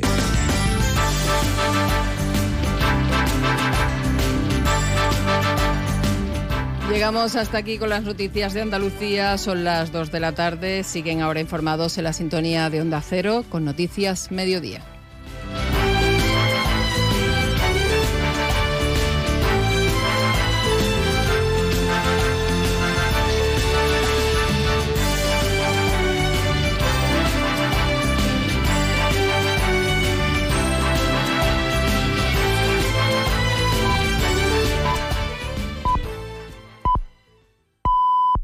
Son las 2 de la tarde, la una en Canarias. Ahora sí, ahora sí, se ha vuelto urgentísimo reformar la financiación autonómica caducada hace tiempo ya. La de abrir el melón la marcan claro los antojos y el precio para la investidura que se venden caros. Ya teníamos la autodeterminación, la amnistía y ahora también la condonación de la deuda a la carta para Cataluña. Defiende el dicho que al vicio de pedir la virtud de no dar aunque aplicado a Sánchez no vale. Porque si algo ha demostrado el presidente en funciones estos años en la Moncloa es que no tiene complejo alguno en entrar al mercadeo de la compra-venta política en el Zoco.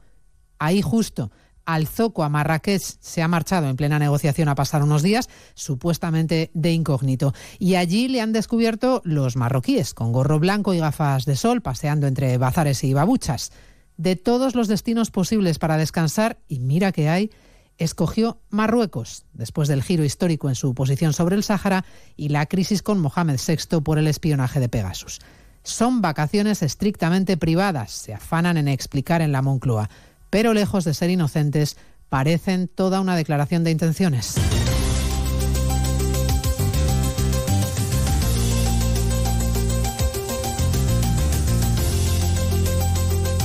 En Onda Cero. Noticias Mediodía. Con María Hernández. Muy buenas tardes, bienvenidos a Noticias Mediodía. No estaba en la mareta, como pensábamos, estaba en Marrakech. La discreción en la negociación para formar gobierno de la que presumen en el PSOE se la aplican también en Moncloa para no informar de un viaje privado que nos va contando la prensa marroquí. Solo aclara el gobierno que esta vez no ha ido en Falcon y que se lo ha pagado de su bolsillo. Los medios marroquíes, en cambio, cuentan mucho más. Por ejemplo, que Sánchez va a terminar sus vacaciones en el país, en Tetuán, muy cerca de donde tiene su residencia el rey Mohamed VI, con el que ahora después del giro en política exterior, también se lleva Sánchez. Al vicesecretario general de Política Territorial del Partido Popular, Miguel Tellado, le parece todo un esperpento. Que a Sánchez le valga todo para mantenerse en el poder y que provoque, presumiendo de su buena relación con el rey alauita. Se lo decía en más de uno esta mañana Rubén Bartolomé. Creo que Pedro Sánchez debería hacer autocrítica. Es verdad que ha decidido poner kilómetros de por medio y alejarse de España, irse nada más y nada menos que a Marruecos en un viaje personal que yo respeto, pero me parece una clara provocación que responde a la soberbia del personaje. ¿no? Creo que Pedro Sánchez está tremendamente equivocado y debe asumir el resultado electoral y no puede seguir aferrándose al poder a cualquier precio como pretende. La inestabilidad política no le hace un favor a la economía de un país que sigue liderando la tasa de paro en la Unión Europea, rozando el 12%. Hoy el mercado laboral ha dado una alegría con cifras récord de ocupación tras crearse 22.000 nuevos empleos y con el paro bajando 11.000 personas menos por quinto mes consecutivo, el de julio. El mercado laboral aguanta por el tirón vacacional, pero empieza a echar el freno. La desaceleración de la que hablaba en más de uno el vicepresidente de la COE, Lorenzo Amor, que tanto impacta a los autónomos? La nota negativa, estamos viendo que los gastos que se están incrementando pues están lastrando la actividad de muchos autónomos. Son 11 comunidades autónomas las que tienen menos autónomos que hace un año y sectores como el comercio, la industria, la agricultura pues tienen menos autónomos que hace un año. Se le acumulan los cargos penales en su contra. A Donald Trump se le acusa ahora de conspirar para defraudar a su país, de intentar de intento de fraude electoral y de tratar de obstruir la acción de la justicia. Las graves acusaciones del gran jurado de Washington que acusa a Trump de intentar revertir el resultado de las elecciones que perdió contra Biden y de intentar desestabilizar al país con mentiras sobre ese supuesto fraude. Mañana comparecerá ante el Tribunal Federal de Washington que le comunicará oficialmente los cargos presentados contra él por el fiscal especial Jack Smith. El ataque al Capitolio de nuestra nación el 6 de enero de 2021 fue un asalto sin precedentes al corazón de la democracia estadounidense, que fue alimentado por mentiras. Mentiras del acusado, con el objetivo de obstruir el proceso de escrutar y certificar los resultados de una elección presidencial. Repasamos el resto de la actualidad de la mañana con Cristina Rovirosa y Caridad García. Cataluña activa por primera vez la alerta máxima por sequía y pone en emergencia 24 municipios de Girona y Tarragona. La Generalitat prohíbe en estas localidades el riego agrícola y limita el consumo a 200 litros por persona. España recibe 37 millones y medio de turistas extranjeros hasta junio. Son menos que en 2019, pero ya gastan un 14% más que antes de la pandemia. Cataluña es la comunidad que más turistas recibió, seguida de Canarias y Baleares. Francia, Italia y España aceleran la evacuación de sus ciudadanos en Níger. Dos de los tres aviones fletados por el gobierno galo y una nave italiana ya han aterrizado en Europa, mientras decenas de extranjeros tratan de escapar del país tras el golpe de Estado. La investigación sobre la explosión que anoche afectó a un edificio de la calle Goya de Valladolid apunta a un escape de gas en la vivienda de la única víctima mortal de la deflagración, una mujer de 53 años. Una decena de heridos permanecen hospitalizados. Joaquín Sabina deberá pagar dos millones y medio de euros a Hacienda por derechos de autor cedidos a empresas familiares. El Supremo ha rechazado el recurso presentado por el artista contra la liquidación de los ejercicios fiscales 2008, 2009 y 2010. El Papa ha llegado a Lisboa para participar en la Jornada Mundial de la Juventud en la que se espera a un millón de jóvenes de todo el mundo. El pontífice ha sido recibido por el presidente de la República y en su agenda se incluye una visita a Fátima donde rezará por Ucrania. Y del tiempo a la espera del bajonazo térmico de hasta 15 grados que llegará en apenas 24 horas, lo que nos espera esta tarde es mucho calor. Se alcanzan los 42 grados en el sur. Calor tórrido en más de una treintena de provincias con alertas por temperaturas superiores a los 36 grados. Incluso llegarán a los 42 en Málaga, Murcia, Valencia y Zaragoza. También se derretirán, aunque algo menos, con valores de entre 34 y 39 grados en el resto de Andalucía, Castilla-La Mancha, Madrid, La Rioja, Navarra y Cataluña. Mientras que en Galicia y en las comunidades del Cantábrico las temperaturas serán mucho más llevaderas. En Pontevedra parecerá que tienen aire acondicionado de serie, puesto que no superarán los 24. ¿Te lo digo o te lo cuento? Te lo digo. Ahora que todo se hace online, ¿me haces ir a tu oficina? Te lo cuento. Yo me voy a la mutua. Vente a la mutua y además de realizar todas las gestiones desde tu móvil, te bajamos el precio de tus seguros, sea cual sea. Llama al 91 555 5555. Te lo digo, te lo cuento. Vente a la mutua. Condiciones en mutua.es. ¿A la playa? A la playa. ¿En el pueblo? En el pueblo. ¿En casa? En casa. Este verano estés donde estés, Cubirán está.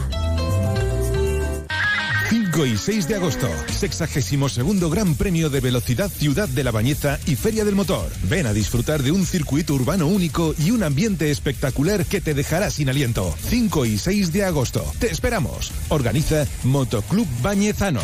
Organiza y patrocina Ayuntamiento de la Bañeza. En Onda Cero, Noticias Mediodía, con María Hernández. No hay mucho que reprocharle al presidente del gobierno en funciones por el hecho de que se marche de vacaciones, es verdad, todo tiene todo todo el mundo tiene derecho a descansar, pero sí es más cuestionable que haya escogido de todos los destinos posibles precisamente Marruecos. Llegó ayer a Marrakech en un avión comercial de Iberia, imaginamos que en business, y se le ha inmortalizado en la plaza principal de la capital marroquí, en el zoco de Yamal Efna, escogido escondido Sánchez bajo una gorra y unas gafas de sol, paseando junto a su mujer y a sus hijas. Si pretendía camuflarse, no lo ha conseguido. Cuando anoche los medios marroquíes difundieron la imagen, en Moncloa tuvieron que explicar que este viaje es estrictamente privado, que por eso no se ha informado de él y que la estancia se la paga de su bolsillo Sánchez, que no ha ido en el Falcon esta vez. Escogió Marruecos. Si su elección tiene o no una lectura política es discutible, pero desde luego lo parece. Corresponsal en Marruecos, Antonio Navarro. Pues sí, desde luego es inevitable pensar en lecturas políticas dado el momento elegido por Pedro Sánchez y familia para su escapada marroquí, recién celebradas unas elecciones generales en las que Marruecos, concretamente la relación del presidente del gobierno con el régimen, ha estado muy presente. Se le ha preguntado una y otra vez por ello.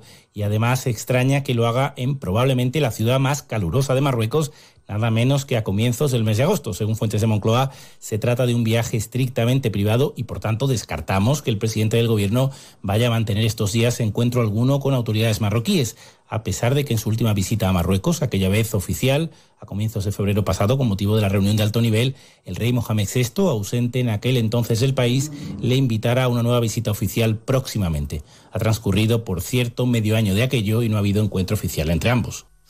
Bueno, pone distancia de por medio el jefe del Ejecutivo en funciones, mientras aquí en España sigue en marcha la negociación para la investidura. Los populares siguen clamando en el desierto para que Sánchez permita a Feijóo encabezar los contactos. El PSOE entra a saco de lleno ya en el melón de la financiación y de la quita de la deuda solo a algunos. Sumar va por libre y reivindica el papel de su hombre fuerte, Jaume Sens, que ya está hablando con los independentistas al margen del PSOE y en Podemos exigen ahora un ministerio para apoyar a Sánchez. El cóctel político que entretiene a los diputados y diputadas que se van pasando por el Congreso. Cámara Baja, Ignacio Jarillo.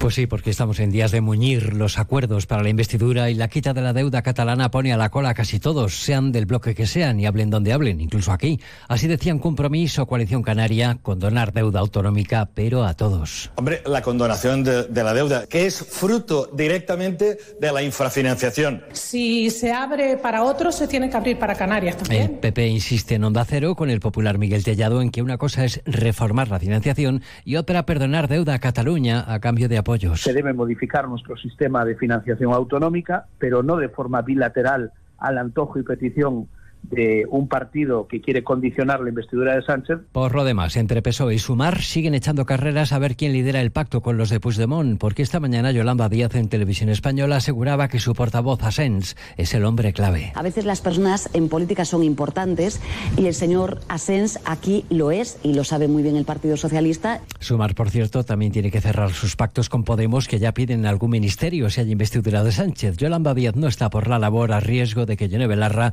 suba la tensión tras los malos resultados de sumar el pasado 23J. Bueno, pues este es el panorama. Y luego tenemos a Bildu, además, que ayer empezó a desvelar su estrategia en Navarra. Va a consultar a la militancia, pero la consulta es un mero trámite porque se da por hecho que los de Arnaldo Tegui van a apoyar con un sí a María Chivite en la comunidad foral.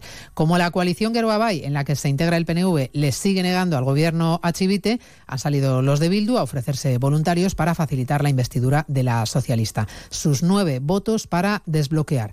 Ahora solo falta por saber ¿Qué va a pedirle Bildu a Sánchez? Buscamos reacciones políticas en este día de después. Sonda Cero Pamplona, Jorge Tirapu. La coalición Aberchale va a reunir esta tarde a sus bases para consultar si dan el visto bueno a facilitar la investidura de María Chivite con su voto afirmativo. Una votación, no obstante, que no se va a conocer hasta finales de semana. Desde el Partido Socialista insisten en que no acordarán un gobierno con Bildu. Ramón Alzorri, secretario de organización. Nosotros ya hemos dicho en numerosas ocasiones que no vamos a negociar ni acordar un gobierno con EH Bildu.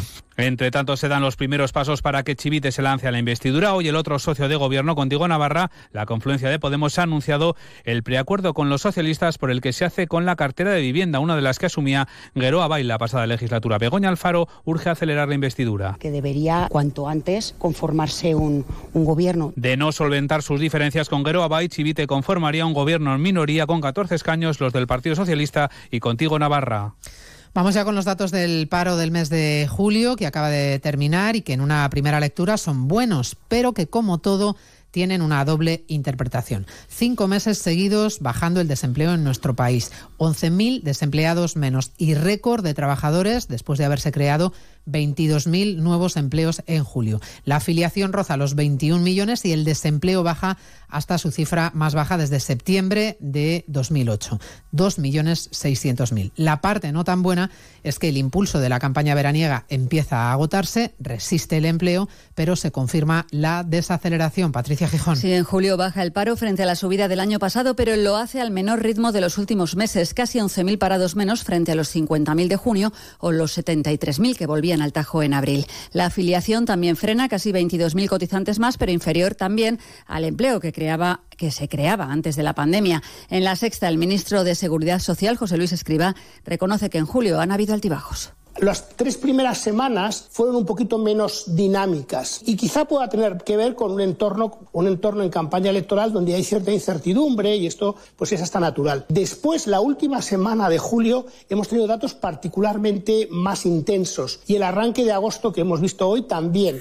Los autónomos critican que han perdido más de 6.000 empleos en julio. La COE, preocupada por la industria y el comercio, piden al Gobierno, lo hace Rosa Sanz, estabilidad para esquivar la parálisis a futuro. Un clima de estabilidad político e institucional que garantice, fomente la confianza para así poder crear un entorno favorable a las inversiones y favorable al mantenimiento y a la creación de empleo.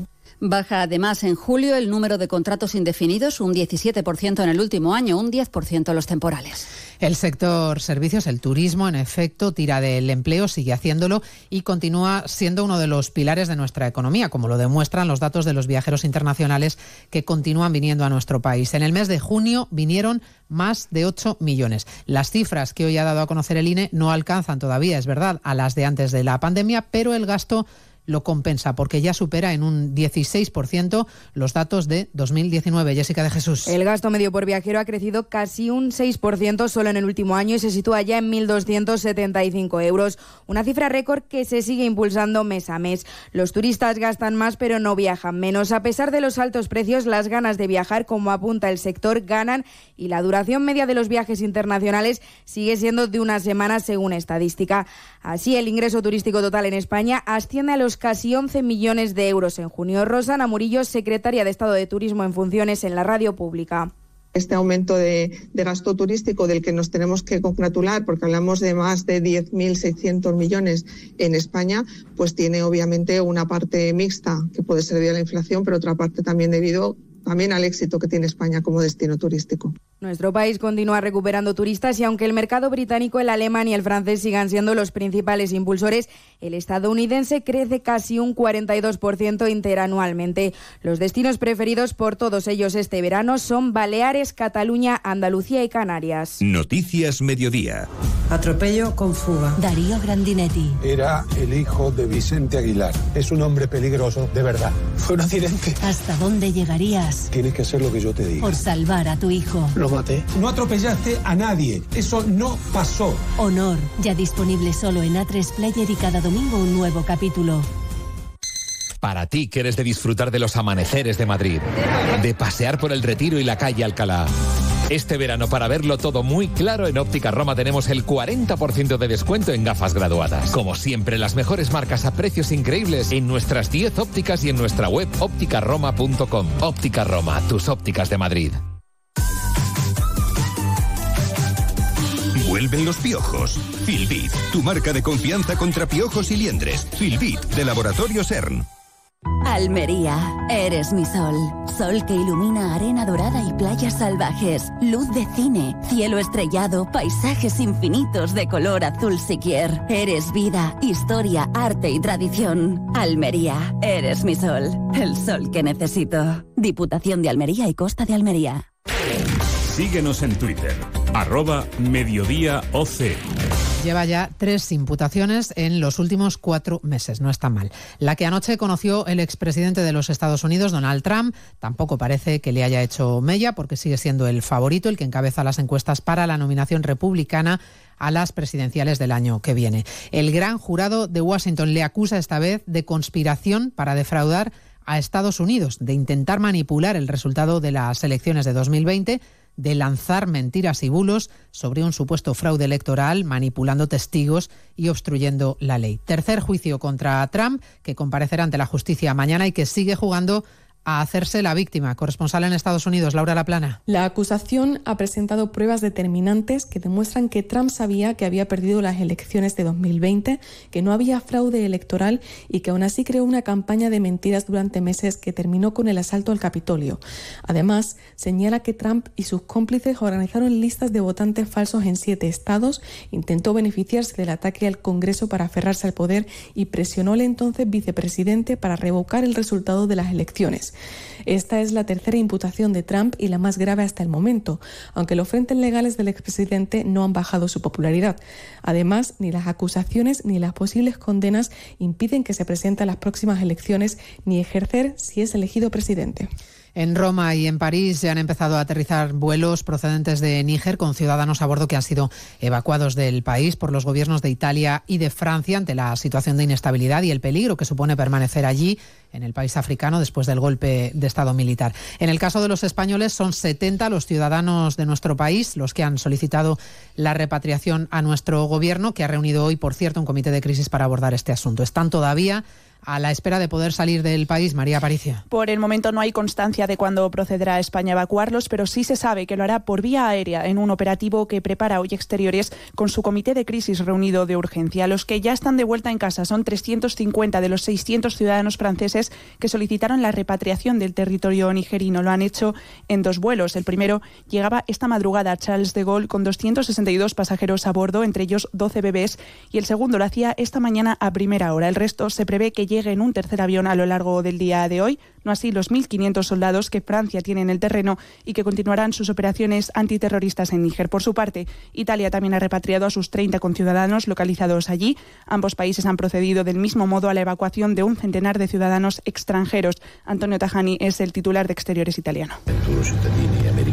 Hay ciudadanos estadounidenses y también hay pasajeros europeos y no europeos, incluso un australiano. Hemos conseguido sacarlos de Níger para garantizar su seguridad.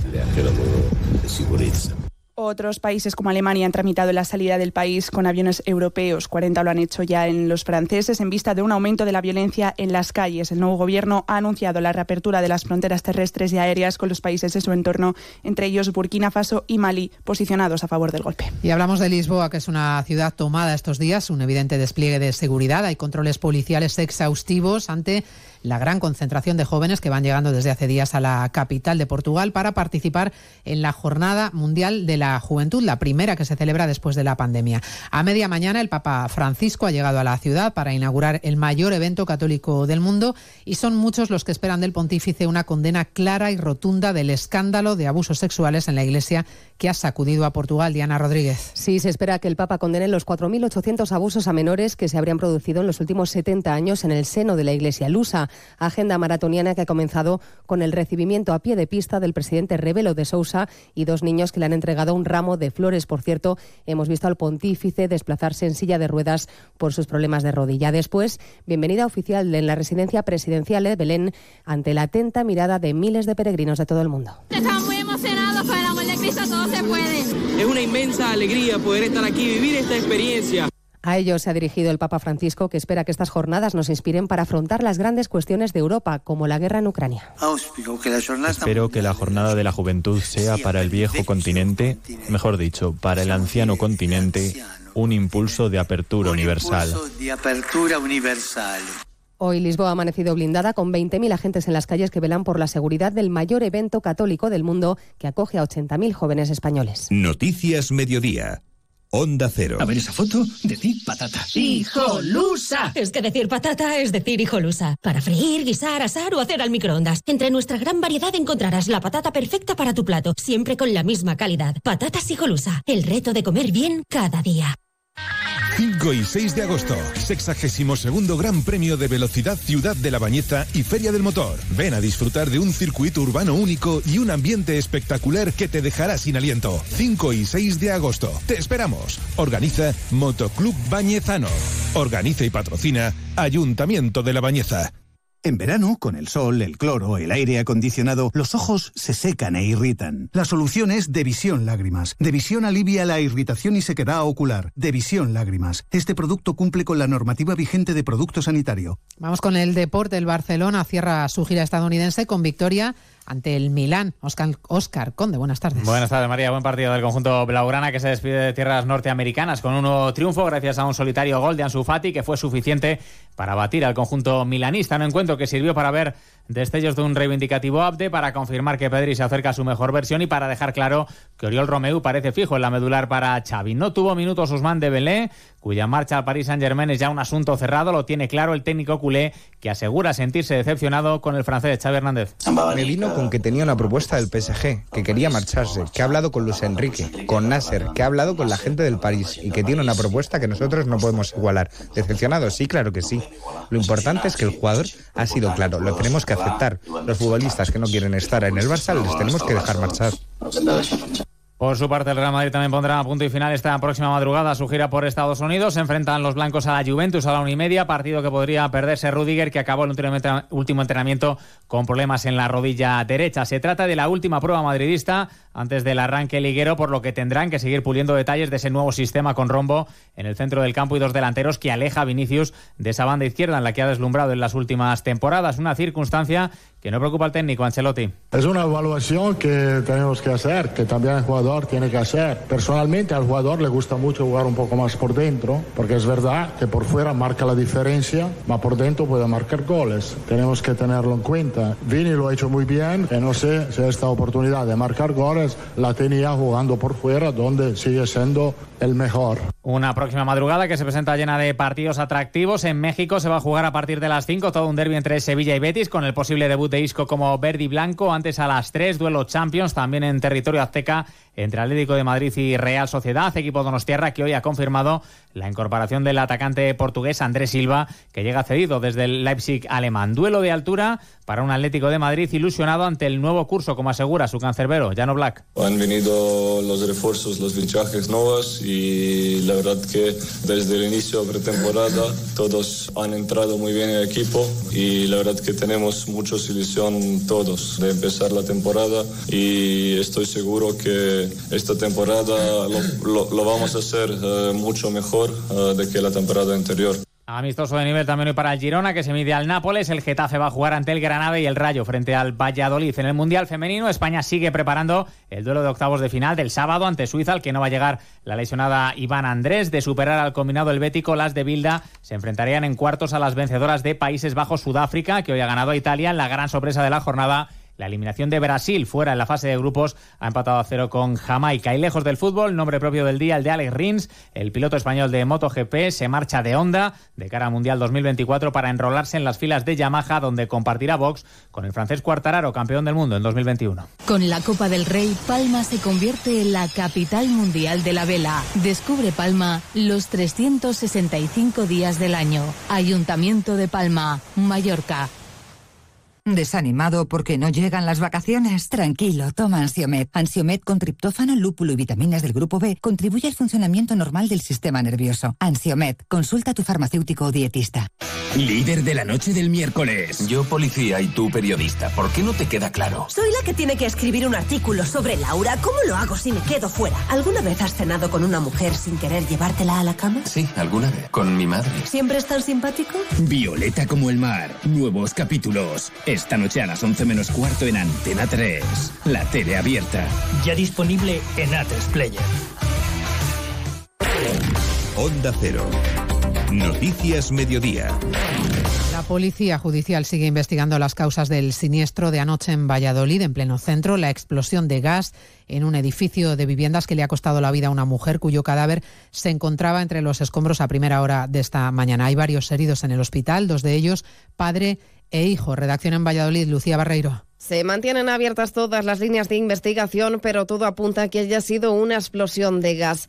El suceso deja el balance de una mujer de 53 años fallecida, cuyo cadáver se estuvo buscando durante toda la noche. Además de las 12 personas que fueron evacuadas la pasada noche, los dos más graves, que se encuentran en la UCI y en la unidad de quemados del río Ortega, están estables dentro de la gravedad. Siete ya han recibido el alta médica y tres continúan ingresados en observación. A los afectados que no se han reubicado en casa de sus familiares, se les ha ofrecido como solución una habitación en un hotel. Además, se ha puesto a su disposición servicios de atención psicológica. Todavía no se ha cuantificado la cantidad de petróleo que se ha vertido al mar en la bahía de Algeciras, aunque preocupa que llegue a la costa. El incidente se produjo ayer cuando dos buques realizaban una maniobra de trasvase de fuel y uno de los tanques se desbordó. Gibraltar ha izado la bandera roja en las playas porque teme que pueda llegar a la costa. Se han suspendido las operaciones en el puerto y la costa gaditana permanece en alerta. Onda Cero Cádiz, Jaime Álvarez. Las alarmas de desastre ecológico vuelven a saltar en la bahía de Algeciras por el desborde del tanque del buque Gas Venus un año después del vertido del OS-35. La Asociación Ecologista Verdemar ha puesto un culpable sobre la mesa. Dice que hay poca tripulación en este tipo de buques y no hay medidas de seguridad en este procedimiento que se llama bunkering. Antonio Muñoz es presidente de Verdemar. Nosotros consideramos que hay poca tripulación en estos, en estos buques. Hay una tripulación que cuando está haciendo el trasiego de combustible no está al tanto. Ahora mismo parece ser que con el poniente puede que solamente haya en Gibraltar y que posteriormente, no sé si el viernes entra Levante, pues tengamos algún problema con alguna de las manchas. Si el buque gasolinera no hubiera cortado el suministro, dicen, la situación hubiera sido un auténtico desastre. Y ahora que estamos en época de festivales, les cuento que el Ministerio de Consumo ha abierto el primer expediente a un festival de música por prohibir el acceso con comida y bebida. Se trata del Reggaeton Beach Festival de Marbella, la empresa organizadora del evento. Expediente por impedir el acceso con comida y bebida, no admitir pagos en efectivo y quedarse con parte del sobrante de sus pulseras monedero. Esto para los más jóvenes y esto otro que escuchamos, Simply Red, para los ochenteros.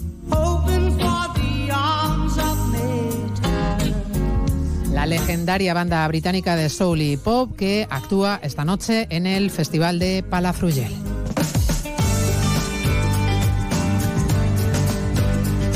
Pues así, con los Simply Red, música para cincuentones ya. Terminamos este rato de radio. En la realización técnica ha estado Dani Solís, en la producción Cristina Rovirosa. Volvemos a las 3. Gracias por acompañarnos. Que tengan un feliz miércoles. Hasta mañana. En Onda Cero, Noticias Mediodía, con María Hernández.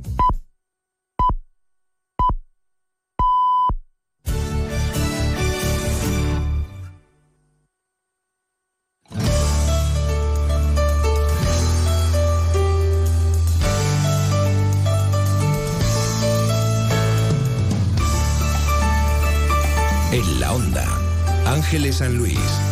Onda Cero. Muy buenas tardes, estamos en la onda, en la onda de Onda Cero.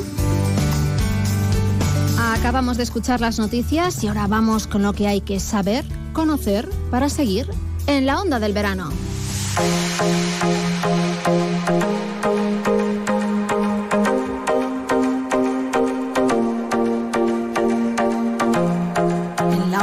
Pone Javi Ramírez. Javi, muy buenas tardes. Hola, ¿qué tal Ángeles? Muy buenas tardes.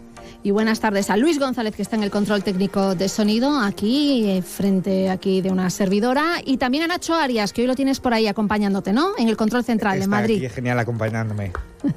Bueno, pues un saludo también. Bueno, hoy para estar en la onda, Javi, traemos el caso del robo de los 10, 15 millones de euros, porque no está claro el botín, ¿no? En una de las joyerías más lujosas de París. Esto parece una peli. Ha Cuéntanos. sido muy impactante, ¿no? Casi de película. Ha sido, como comentabas, de- en París, justo en la Milla de Oro. Concretamente en la Plaza Vendôme. Que me eh, perdonen los franceses, ¿no? Porque mi acento Nos no hemos muy entendido. bueno, ¿no? nosotros aquí en España le llamamos así. Claro, la Plaza Vendôme. Es conocida esta plaza, pues porque alberga las marcas de joyería y relojes más famosas del mundo. Todo del lujo.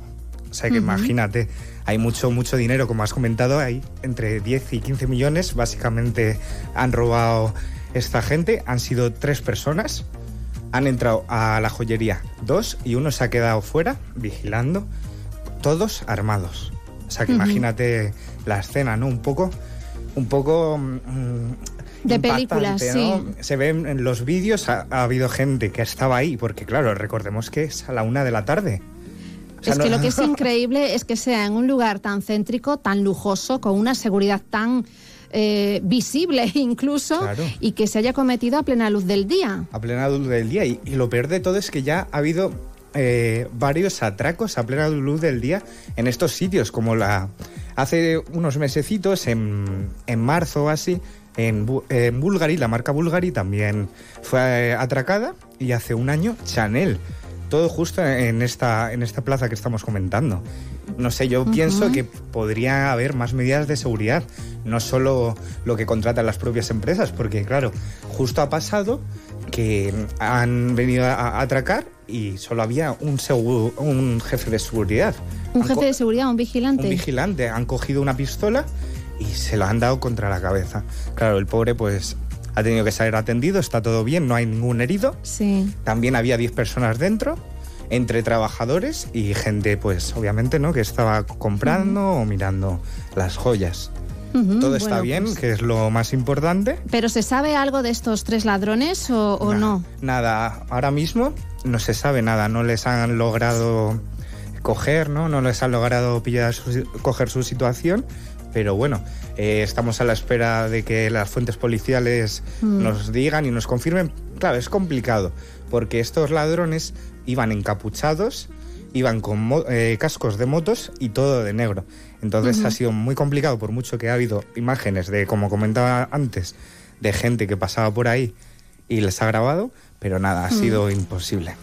Bueno, pues a ver si dan con ellos. En Francia mm, se habla de este robo, está acaparando titulares compartidos, claro, con la crisis de Níger, que ya han comentado nuestros compañeros en los servicios informativos, que ha llegado el primer avión de repatriados a París. Pero bueno, pues nosotros también estaremos ahí atentos a ver qué pasa. 10-15 millones de euros. ¿Será el robo perfecto? ¿O ya es el tercer robo perfecto en el mismo lugar? Bueno, eh, eh, Javi Ramírez está acompañándonos estos meses en Onda Cero, está completando su formación. Javi, ¿has Sí. acabado la carrera? No, a ver, cuéntanos, Javi. Sí, yo he acabado la carrera y, y ahora es- estaba haciendo un máster, que también lo he finalizado. Y nada, pues aquí estamos en Onda Cero, pues intentando seguir practicando. Bueno, bueno, pues atento, ¿eh? Atento a lo que vamos a escuchar, porque esto sirve como lección periodística, no solamente para los que estáis completando formación, sino también para los que ya estamos ejerciendo. Mira, atención a este caso, escuchen nuestros oyentes. Resulta que estos últimos días una agencia internacional de noticias ha sacado un teletipo con el siguiente titular. La Antártida perdió 1,6 millones de kilómetros cuadrados de masa de hielo. Esto es tremendo, claro. Dice, una superficie equivalente a Argentina. El dato es impactante. El titular del teletipo era impactante. Bueno, pues se ha replicado en distintos medios. Y en Argentina, en Argentina hay muy buenos investigadores en esta materia, hay glaciólogos eh, tienen una base de investigación muy potente ahí en Tierra de Fuego, ¿no? A un paso de la Antártida. Bueno, pues en Argentina, en un programa matinal de televisión que se llama La Mañana de LN, pasa esto. Tratan el tema y pasa esto. Un tirón de orejas, ¿eh? Para los periodistas, para todos nosotros. Vamos a escuchar. Estamos en comunicación con Sebastián Marinsec, que lo voy a decir textual, es jefe del Departamento de Glaciología del Instituto Antártico Argentino. ¿Cómo está Sebastián? Gracias por atendernos. Buen día, ¿cómo están ustedes? Bien, bien. Eh, Un poco impactados porque 2.6 millones de kilómetros cuadrados es una superficie que casi equivale a la de la República Argentina, por ejemplo. Es enorme. ¿Cómo puede ser que haya desaparecido este bloque de hielo? Sí, ahí, ahí hay un poquito de... De humo, el de humo, no desapareció, decilo. Fue, Sí, fue una, claro, una decisión, un desprendimiento. Tam- Tampoco un desprendimiento, sino que fue un, un- un error en el título original de la nota, que no fue acá en Argentina, sino que fue en otro país, y después acá se replicó porque se copian las notas y se traducen, y, y no se perdió, o sea, no se perdió un bloque de hielo, ni un pedazo, ni Esto es de lo peor que te puede pasar. eh, de la Antártida, lo que sería la Antártida continental. O sea, el, el continente antártico es, es hielo, pero abajo tiene todo suelo rocoso. Sí. Y alrededor del continente antártico hay mar, están todos los océanos, y eso Y ahí sí hay es un manto de hielo. no, el, a- eh, eh, eh, No, eh, ahí del- tampoco, hacia el no tampoco desaparecido ahí. Pero el agua que lo circunda es agua y se congela como cuando pones un vaso de agua en el freezer. Ah, se derritió. Entonces frío en el invierno se- Se derritió claro. el mar Antártico. Sería. A ver, cambia. Porque este es el título de los portales. No, yo te voy a leer textual, te leo uno, pero en No, realidad eso no- el título es siempre el mismo. Alarma en la Antártida, dos puntos, desaparece un pedazo de hielo del tamaño de Argentina. Corregímelo cual redactor, cual editor responsable de un medio. ¿Cómo debería estar escrito para que sea O correcto? sea, esto es de lo peor que te puede pasar. O sea, tú replicas el titular de un teletipo, te lo lees y de repente hablas con el experto y te dice, no, a ver, esto no es así. No, pero entonces, no, tampoco es así. Bueno, pues esto es una de las imágenes más virales en Argentina ahora mismo. Para estar en la onda, para estar en la onda y para tomar nota. Bueno, Javi, pues muchas gracias. Muchas gracias, nosotros también tomamos nota.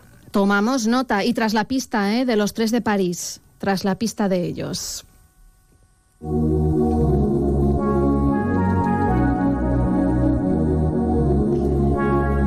Vamos a sacar la foto de las carreteras españolas a esta hora, a las 2 y 38.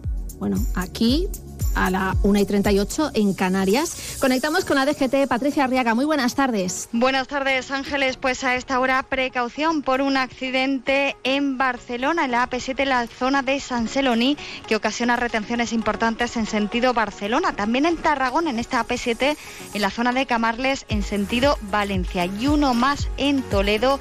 Está dificultando la A4 a la altura de Tembleque, en sentido Córdoba. En el resto de carreteras van a encontrar tráfico lento especialmente en la entrada a Valencia por la A3 a la altura de Loriguilla, en Málaga en la AP7 en Torremolinos, en dirección a Cádiz y en Jaén por obras de mejora en la A4 en Andújar en sentido Madrid. Gracias, Patricia. Pues ahí tomamos nota. Y ahora el tiempo. Esmicoche.com, empresa de compra y venta de automóviles del grupo Mabusa Motor Group, patrocina el tiempo. Don Javier Hernández, nuestro querido Borrascas. Muy buenas tardes. ¿Cómo estamos, eh, querida Ángeles?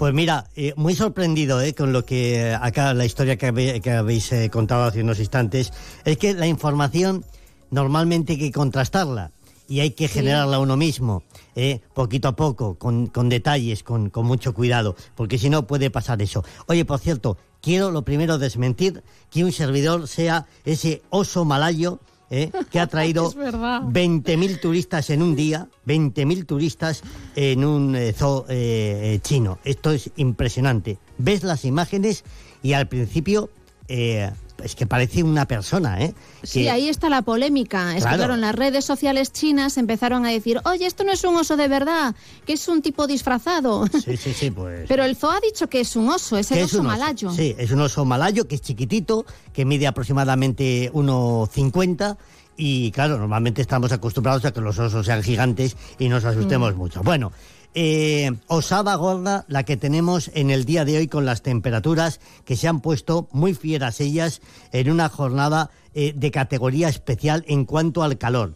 Tenemos, eh, atención, alerta roja eh, en la ciudad de Málaga y en todo el Valle del Guadalhorce, eh, 42 grados, sigue el terral, ese poniente abrasador que mm, para mañana eh, no va a dar tregua. También sofoco serio. Mira, en toda la zona del, mm, de la Vega del Segura, En la zona de Murcia, 41 grados. En todo el interior sur de Valencia, van a pasar una tarde regulera. En la ribera del Ebro, las temperaturas se pueden ir hasta los 42 eh, grados. Y después las lluvias, seguís siendo muy acaparadores. Te lo tengo que decir. Oye, he de decir una cosa, esta mañana sí que me he Eh, mojado, ¿eh? sí, me ha caído un ¿a que sí? chaparrón. Claro. Me ha caído un chaparrón. Te lo dije, Paragüitas Chico, en Boiro, más de 20 litros esta mañana, en Alama, en Pontevedra, 14, en Mazaricos, han caído 13. Esas precipitaciones se van a ir extendiendo por el interior de Asturias, de Cantabria y del País Vasco. Van a ser, eso sí, lluvias intermitentes. Cómo sopla el viento en la aldea de San Nicolás, en Las Palmas de Gran Canarias, 102 kilómetros por hora y los alisios. Y también, como te advertí ayer, en toda la costa gallega y en toda la costa cantábrica. Sigue la alerta amarilla que mañana va a continuar con rachas en estaca de bares que se han acercado a los 80 kilómetros por hora eh, a lo largo de, de este, de este día. Pero, atención, empiezan los cambios. La Agencia Estatal de Meteorología francesa, por primera vez en su historia, ha bautizado una borrasca empezando el mes de agosto.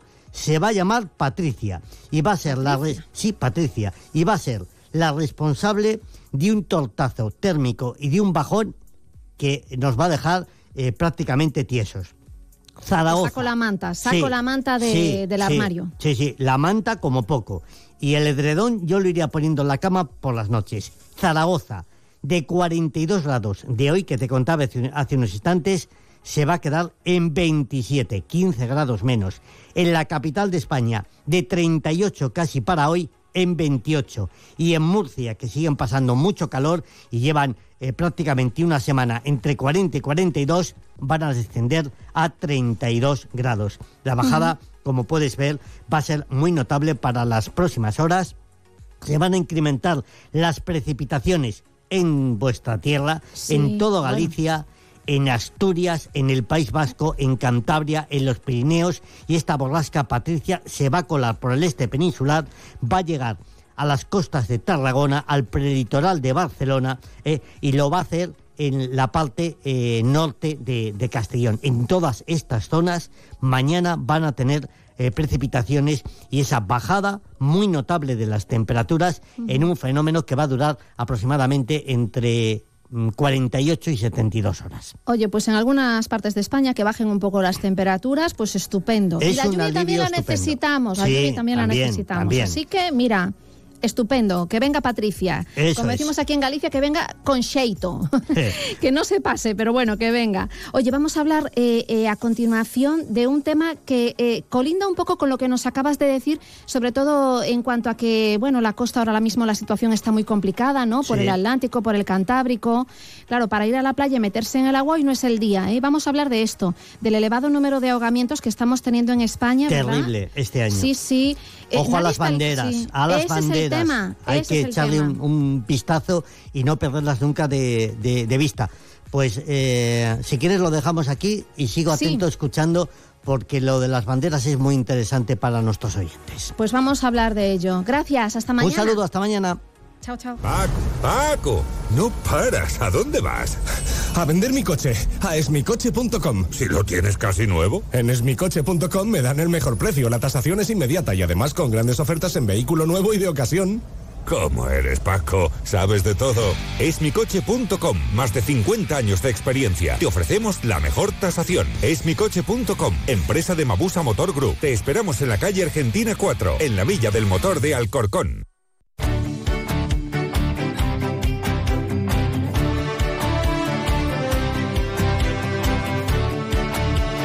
Onda Cero Algeciras. 89.1 FM.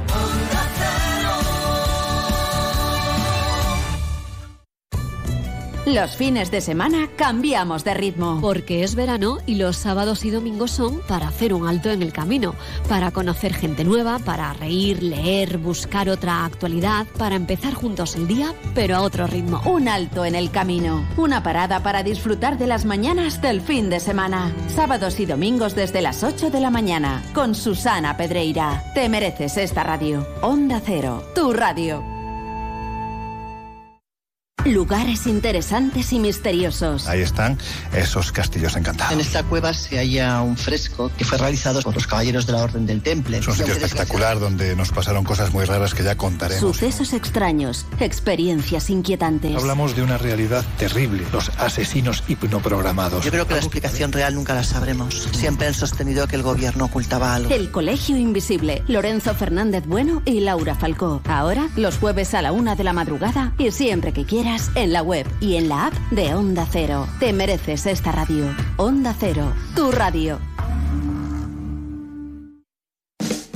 Déjame que te cuente qué hacer este verano. Nos acercaremos a las últimas novedades literarias, al teatro, la música, los festivales de verano, el cine, buscando convertir cada día en algo muy especial. De lunes a viernes a las 5 de la mañana. Déjame que te cuente con Eduardo Yáñez. Te mereces esta radio. Onda Cero, tu radio. 89.1 FM. Onda Cero Algeciras.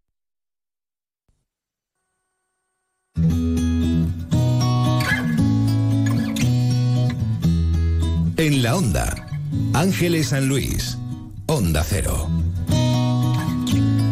Continuamos aquí en la onda y vamos a dedicar los próximos minutos de radio, tal y como habíamos anticipado hace nada, a hablar de una problemática que la verdad bien merece que le pongamos el foco. Estamos en cifras récord, récord de los malos, de número de fallecidos en España por ahogamientos, tanto en playas como en piscinas. Está con nosotros, bueno, está aquí a mi ladito en el estudio de Onda Cero Coruña, Juan Guillín. Juan, muy buenas tardes. ¿Qué tal? Muy buenas tardes. Compañero en Onda Cero Coruña, nos está acompañando este verano. ¿Te estamos tratando bien, Juan? Hombre, yo creo que por ahora por ahora bien, y yo también a vosotros. Sí, sí, sí, es verdad. Oye, esto lo tenemos que decir nosotros, pero lo mm, reafirmo. Exacto. Juan Guillín también. De hecho, ha preparado este reportaje muy interesante con distintas voces sobre esta problemática, que en las últimas horas aquí en Galicia, también en Cataluña, Ujú. hemos vuelto a tener ¿eh? personas fallecidas por ahogamientos. Exactamente, como tú bien dices, eh, con el inicio del verano las muertes por ahogamientos han aumentado de manera exponencial. En lo que llevamos de año ya son alrededor de 230 los fallecidos en espacios acuáticos en España. Y por otro lado,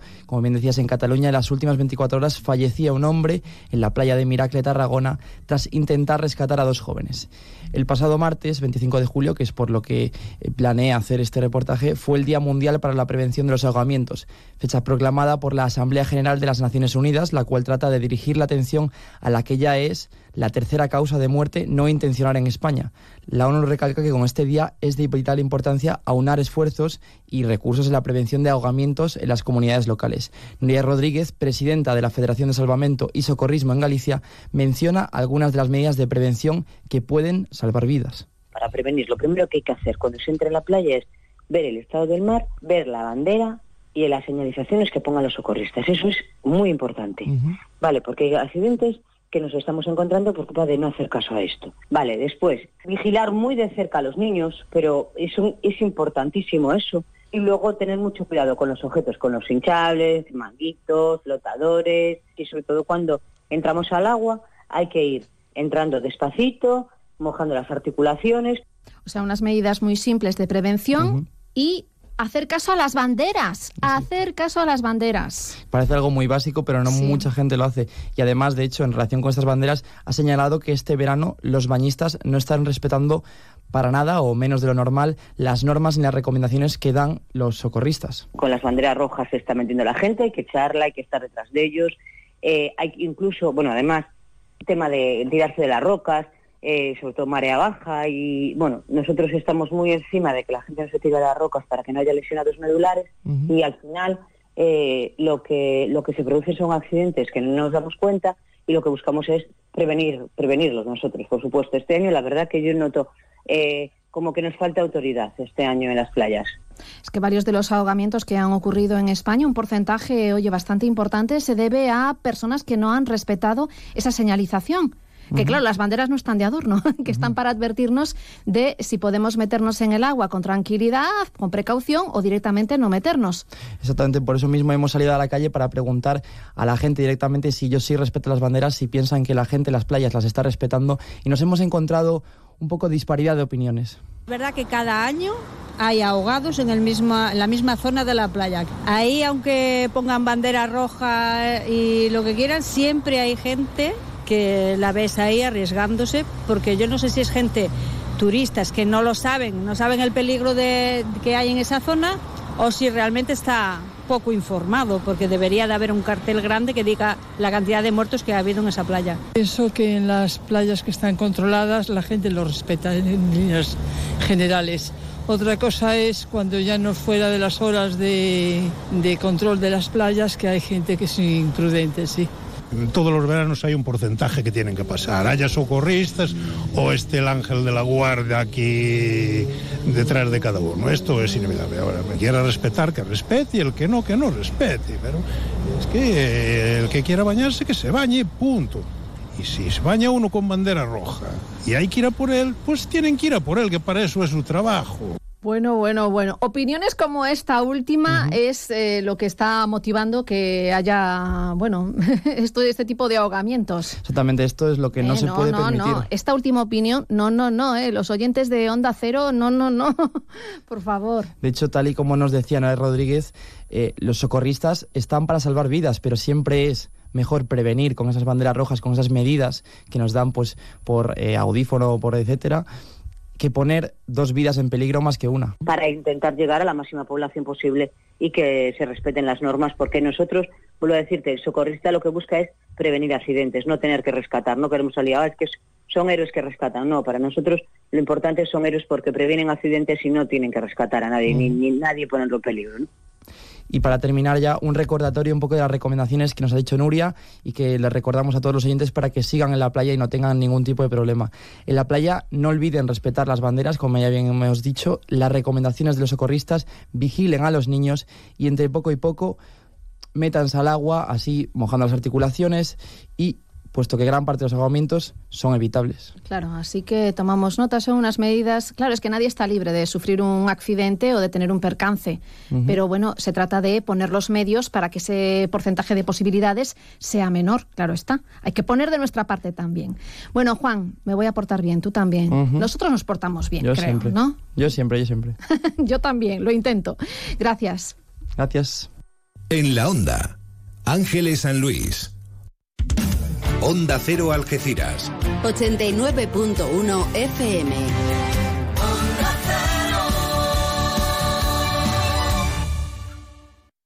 Gelo en verano. Salimos cada tarde al aire porque sabemos que nos vas a escuchar. Tienes un verano de sestear o madrugar, trasnochar y no parar, jugar, conversar, buscar y encontrar, tal vez reencontrar, para recordar y para imaginar. Esto y más, este verano en Gelo. Gelo en verano con Arturo Tellez. De lunes a viernes desde las 3 de la tarde. Te mereces esta radio. Onda Cero, tu radio. ¿Te gusta viajar? Nuestra consulta es porque queríamos ver Venecia, luego queríamos Tenemos previsto un viaje por la Ribera Sacra, pero es que no sabemos por dónde empezar. Estaré en París. ¿Podríais indicarme sitios imprescindibles donde ir? Quería preguntaros sobre un viaje a Alaska. Ideas y consejos para tu próxima escapada. Gente viajera con Carlas Lamelo. Sábados y domingos desde las 12 del mediodía y cuando quieras en la web y en la app. Te mereces esta radio. Onda Cero, tu radio. Más de uno. Información y entretenimiento durante todo el año. También en verano. A las 7 de la mañana, Rubén Bartolomé te pone al día de toda la actualidad, en un momento político con mucho que contar. Tertulias, debates, análisis y entrevistas con los protagonistas de la noticia. Y a las 10 de la mañana, llega el momento de relajarse y pasar un buen rato con Begoña Gómez de la Fuente. Invitados, anécdotas, participación y muy buen humor. Más de uno. En verano, desde las 7 de la mañana, información y entretenimiento con Rubén Bartolomé y Begoña Gómez de la Fuente. Te mereces esta radio. Onda Cero, tu radio. Onda Cero Algeciras, 89.1 FM. Venga, vamos a poner en marcha. Retrobox. La Retrobox. Hoy la tenemos engrasada. Ayer, claro, como fue el primer día, pues estaba ahí como medio atascada. Es una máquina de discos antigua que tenemos aquí. Es una rocola retro. Un agosto sin música. ¿Qué es un agosto sin música? Luis González, pon el disco.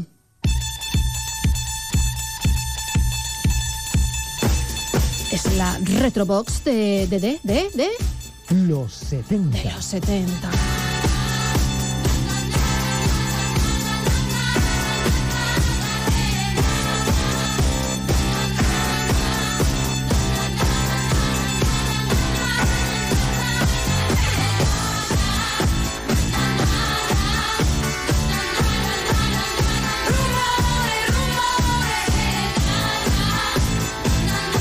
Rafael Acarrá.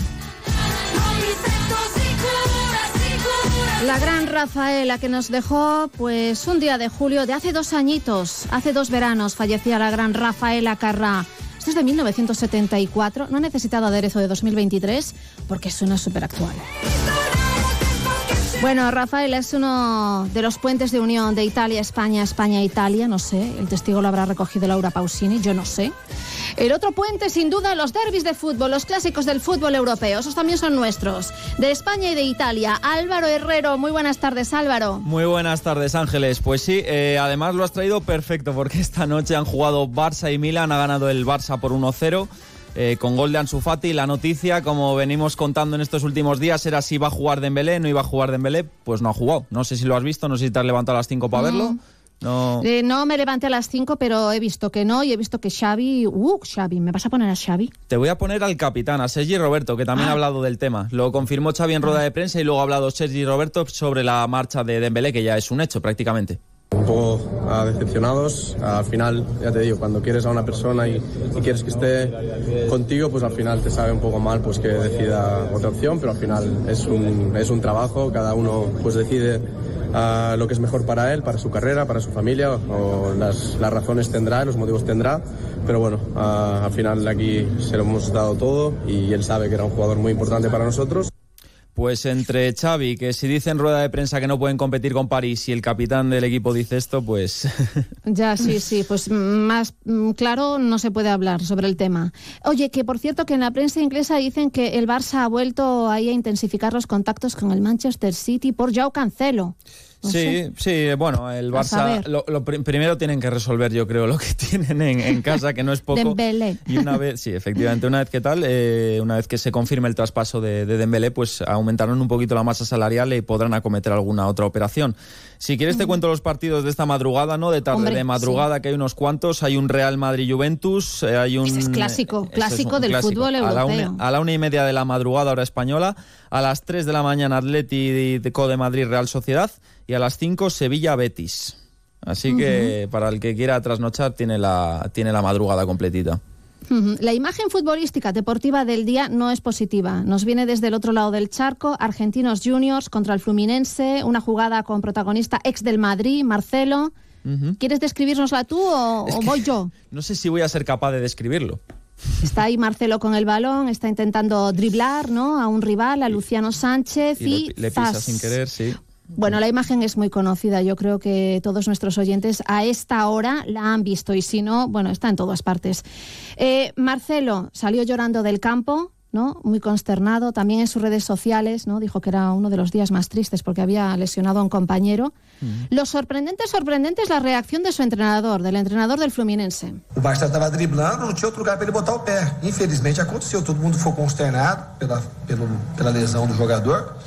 Mas é ab- absolutamente absurdo para não- Absolutamente absurdo. Dice que fue absurda la expulsión de Marcelo. Yo. bueno, Sabes que le están dando por todos lados, ¿eh? Le están dando por todos lados. Creo que quiere decir accidental, más bien. Si la imagen muy desagradable, el que no la haya visto, si es, eh, no es muy sensible, que la busque. Bueno, me dices algo, un titular, selección española de baloncesto. De la selección española de Que baloncesto, siguen concentrados. hoy día libre, siguen concentrados en dos días, primer partido de preparación para el Mundial. Es que después dicen que solo hablamos de fútbol, es que no tenemos tiempo. De hecho, se nos acaba el tiempo. Chao Álvaro. Hasta luego. Chao a todos. Hasta mañana. Las tres, las dos en Canarias.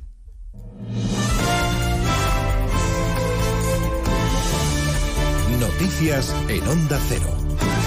¿Qué tal? Buenas tardes. Empezamos con una noticia de última hora. Una niña de nueve años ha muerto este miércoles tras ahogarse en una localidad de la Costa Brava el pasado fin de semana. Su hermana pequeña de seis años tuvo también que ser rescatada, aunque en estado menos grave. Al parecer, la playa en cuestión carecía de vigilancia. Tiene más información Lucía Martínez Campos. La menor de nacionalidad extranjera ingresó en estado crítico en el hospital Trueta tras su traslado en helicóptero. Un total de 77 personas han perdido la vida en nuestro país durante el mes de julio, que junto con las muertes de meses anteriores alcanzan la cifra de 248 víctimas. Según Protección Civil, la playa en la que ha fallecido la menor, la coma de Castelló de Empúries en Girona, no contaba con servicio de vigilancia y al lugar acudieron dos unidades del sistema de emergencias médicas. Además, la hermana de la fallecida, que se encontraba con ella, permanece en estado grave en el hospital.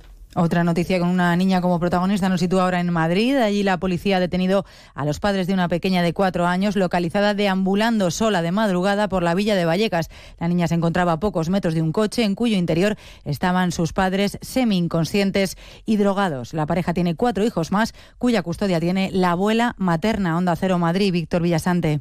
Fue hace unos días cuando una llamada a la policía municipal alertó de la presencia de dos personas semi-inconscientes en el interior de un coche. Al personar los agentes comprobaron que se trataba de un hombre de 40 años y una mujer de 32, y a tan solo unos metros identificaron a una niña, descalza y con una camiseta interior, que deambulaba por una zona arbolada. Los policías activaron el protocolo de menores y avisaron a los agentes tutores y a los servicios sociales. Desde allí constataron que había un proceso vigente de seguimiento de esta familia por posible desamparo de los hijos. Dado que la abuela materna tiene ya la custodia de los cuatro hermanos, quien se ha hecho cargo de la menor ha sido un tío suyo. Los padres han sido detenidos por un presunto delito de abandono de un menor. Igualdad acaba de confirmar como caso de violencia doméstica el asesinato de la mujer de 22 años en Utrera el pasado lunes. De esta forma, el número de mujeres asesinadas en España por violencia doméstica asciende a 32. En este último caso no había denuncias previas y la víctima tampoco había solicitado ningún tipo de ayuda a los servicios sociales. La familia ha anunciado que pedirá prisión permanente revisable para el presunto autor de los hechos. Y tenemos novedades en el caso contra Dani Alves. El jugador anuncia que no va a recurrir su procesamiento en la justicia para agilizar el proceso e ir a juicio cuanto antes. Lleva medio año en prisión provisional tras su arresto por violar presuntamente a una joven en el reservado de una discoteca. Onda Cero Barcelona, Ricard Jiménez.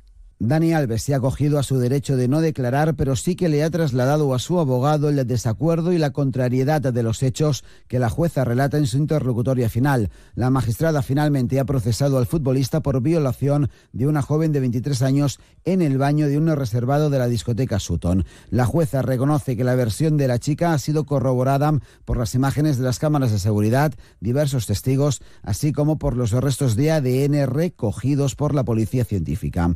Dani Alves, en cambio, niega los hechos, pero a pesar de todo, asegura su abogado, no ha querido intervenir en la sesión de hoy para agilizar el proceso y que se celebre el juicio lo antes posible. Y en página económica tenemos datos del precio del alquiler que sube casi un 1% en julio, marcando un nuevo máximo. El metro cuadrado se paga de media a 12 euros. Sofía Anales.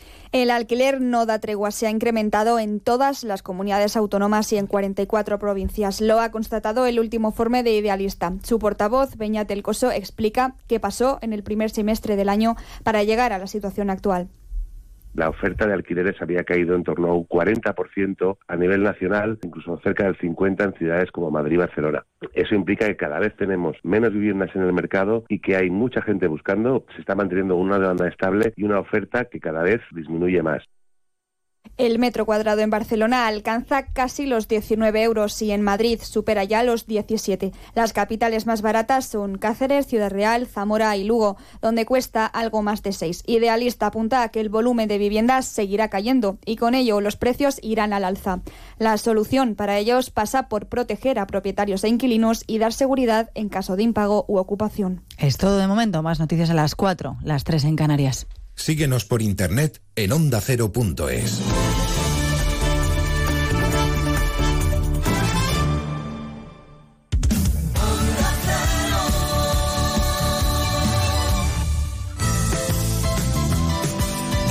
Gelo en verano con Arturo Tellez en Onda Cero. ¿Qué tal? Bueno, ¿qué? ¿Ya han posado para sus primeras fotos de vacaciones? ¿Se arreglan para ese momento o según salga? No se planifica. ¿Es de hacer curiosos escorzos para realzar su figura, su rostro, su indumentaria? ¿O la primera foto que salga de listos? ¿Es de buscar escenarios en los que poder hacer esas instantáneas? ¿Qué palabra tan vieja? Palacios, jardines, la orilla del mar. Gelo en verano os hace una foto de grupo cada día, sin posar, somos así, antes de empezar a preparar múltiples contenidos, como los avances científicos sobre las bacterias. Qué giro, ¿eh? Eh, Microorganismos sociales, una característica que puede ser interesante, eso sí, para nuestro bienestar y que nos va a explicar el divulgador científico Amador Menéndez en su serie de tecnologías emergentes. Emerge Gelo de este miércoles con los ecos de la última edición.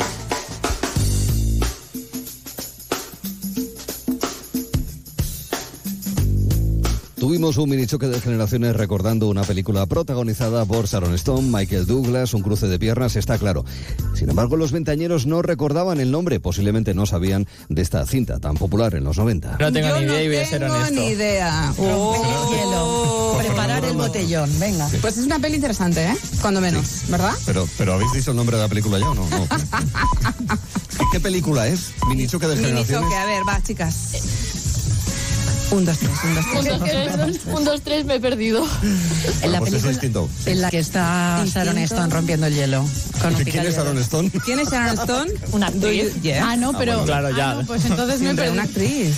Pero vamos a ver que yo sé quién es Estrellita Castro y no viví en su época. Es verdad. Bueno, y- Claro. y sabemos, pues todos los cantantes actúan. Instinto básico y el picayelos, que es otro de los eh, momentos icónicos o de los objetos icónicos de aquella película. Así es que al final todo va a lo mismo. Eh, Fernando nos ilustraba sobre la demisexualidad, que resulta que es sexo con amor. Qué cosas, ¿no? Eh, Es una de esas palabras que engloba una conducta que más o menos yo creo que todos tenemos como normal, que es el hecho de requerir conexión emocional con alguien para tener algo con esa persona.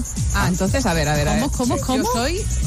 pues, conex- soy, soy, soy de mi sexual. Pero yo creo que da igual el sexo, ¿sabes? O sea, Ah. como que pueden atraerte Claro, hombres claro, o- claro, indistintamente. No te basas en me atrae esta chica o este chico. A lo mejor tú toda la vida has sido hetero. Lo que necesitas para tener una excitación sexual y tener un poquito de. Pues es. que Vamos, te- demisexualidad, lo que viene siendo sexo con amor, que es una cosa novedosa, ¿verdad? O con sentimiento, qué, qué- qué cosas. Ah, hay fetichismo, ¿verdad? Últimamente los pieses están muy de moda en ese ámbito y Lola de Tinder bien que lo sabe de ahí, esta coplichuela que nos eh, regaló. Cada vez que sube una foto de tus pies a redes sociales, estás perdiendo dinero a raudales y no lo sabes. La gente paga por ver pinreles. Son fetichistas y eso les gusta. Y a veces también que les den con la fusta. No son gente rara, son gente curiosa. A uno le gusta un clavel y a otros una rosa. Pero muy importante, atención. Para pasar de la bota a la chancla en condiciones, hay un proceso sencillo, mi amor. Quitar los cachos y tratar y cortar los mejillones. Lola de Tinder siempre espléndida, en este caso hablando de los pies, 639-123-454 es el número de WhatsApp al que pueden enviarle sus consultas de manera anónima y nosotros las escuchamos y ella misma les atiende por cómo ligar, cómo atender sus problemillas amorosos, ¿verdad? Eh, de orden de cortejo, seducción, 639-123-454. Y si es que va todo pensando en lo mismo, había hasta herejías pensando en eso. Adamistas abogaban eh, por la desnudez y la vuelta a la inocencia del Edén, pero eh, con el objetivo de un sexo libertino. O sea, Ah. esto yo no sé dónde lo sacan. de que- Pillines. de que- eh, roncarios. eh, decretarium, es que además hay gente que se mete un montón de ácido. Eh, roncarios, o lo que se metieran en ese momento, porque decreta- decretaron que de cintura para abajo era imposible cometer pecados. Es que vamos a ver. Otro Una historia de herejías que afinando los sentidos nos contaba eh, Ignacio del Valle en un relato de, de herejías que, hombre, tienen nombres curiosos y bonitos, fíjense. Atocetistas, adamistas, sofistas, los avatarios, runcarios, acóforos, antiasistas, apolinaristas, tembladores y valdenenses. O valdenses, perdón. El caso es ampliar léxico, de eso se trata, ampliar vocabulario. Bueno, y también disfrutamos mucho en la charla con el diplomático y escritor Julio Albi, el autor de Vidas Intrépidas, Los Españoles del Imperio, donde nos relata aventuras, anécdotas de aquellos tiempos del Imperio Español, siglos XVI, siglos XVII, siglo XVII, XVIII. Eh, también contándonos, por ejemplo, algunos, algunos términos propios de la época, eh, hermosos de los momentos del barroco y de la ilustración alguno. Vamos a ver, pecoreo es simplemente el saqueo, el pillaje.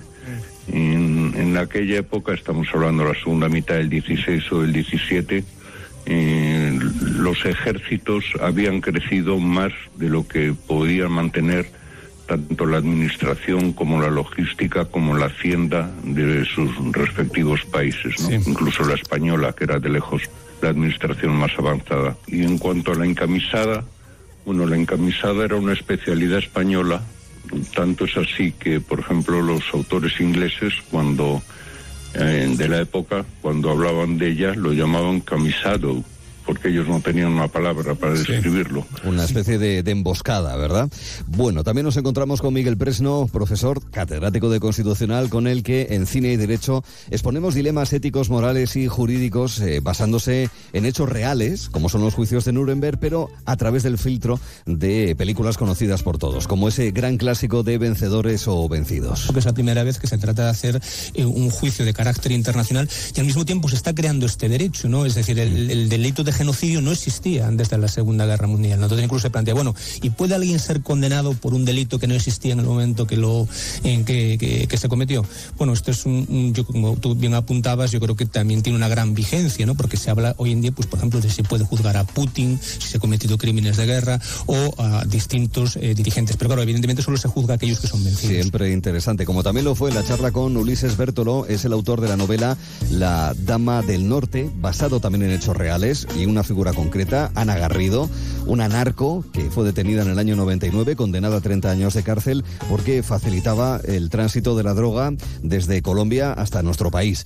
Además, Ulises eh, nos explicaba que habló con ella en muchas ocasiones sin juzgar para que sea el lector el que tome las decisiones sobre qué piensa realmente de Ana Garrido. finalmente esta operación ¿no? que, se, desarrolla a sus espaldas sin su conocimiento fue realmente un gran éxito de la, de la Policía eh, Nacional, de la UDICO, y ellos no eran conscientes. Creo que ellos más estaban instalados en ella, por lo menos, en sujetar los cimientos de su propia organización y buscar el camino a la cima. Explicaba Luis Esbertolo que ella tenía más miedo a controlar su banda de narcotráfico que a que fuese finalmente detenida como ocurrió hace ya 24 años. A propósito, que Luis nos explicó que sí, la verdad es que tenía mucha pinta, la pregunta era casi evidente, pero va camino de convertirse también en producción audiovisual La Dama del Norte. Hablamos también con Eric Canale en el tiempo de Cambiaso de Cristina Baigorri, poniendo piezas eh, hacia esos momentos de transformación, de cambios a otras fases vitales.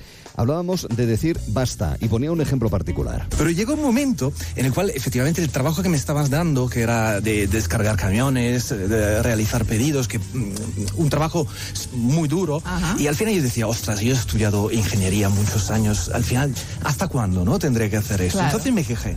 Me quejé, pedí una, una reunión con mi, con mi jefe de aquel entonces, y él vino a visitarme y me dejó para hablar por 20 minutos. Y ahí yo me quejé. Dijo, yo no puede ser, quiero cambiar, quiero hacer algo de distinto y tal. Y él, cuando me dejó acabar, me dijo, mira, ¿sabes que si tú no nos hubieras llamado, probablemente te hubiéramos echado? No. Claro, es decir, en aquel momento lo que ellos te estaban buscando era alguien que, que estuvieras dispuesto a empezar desde ahí, pero al final decir, basta, hasta aquí hemos llegado. Decir basta con buenas formas, pero también manifestar ese tipo de sentimientos y de alguna manera cambiar o pedir ese, ese cambio.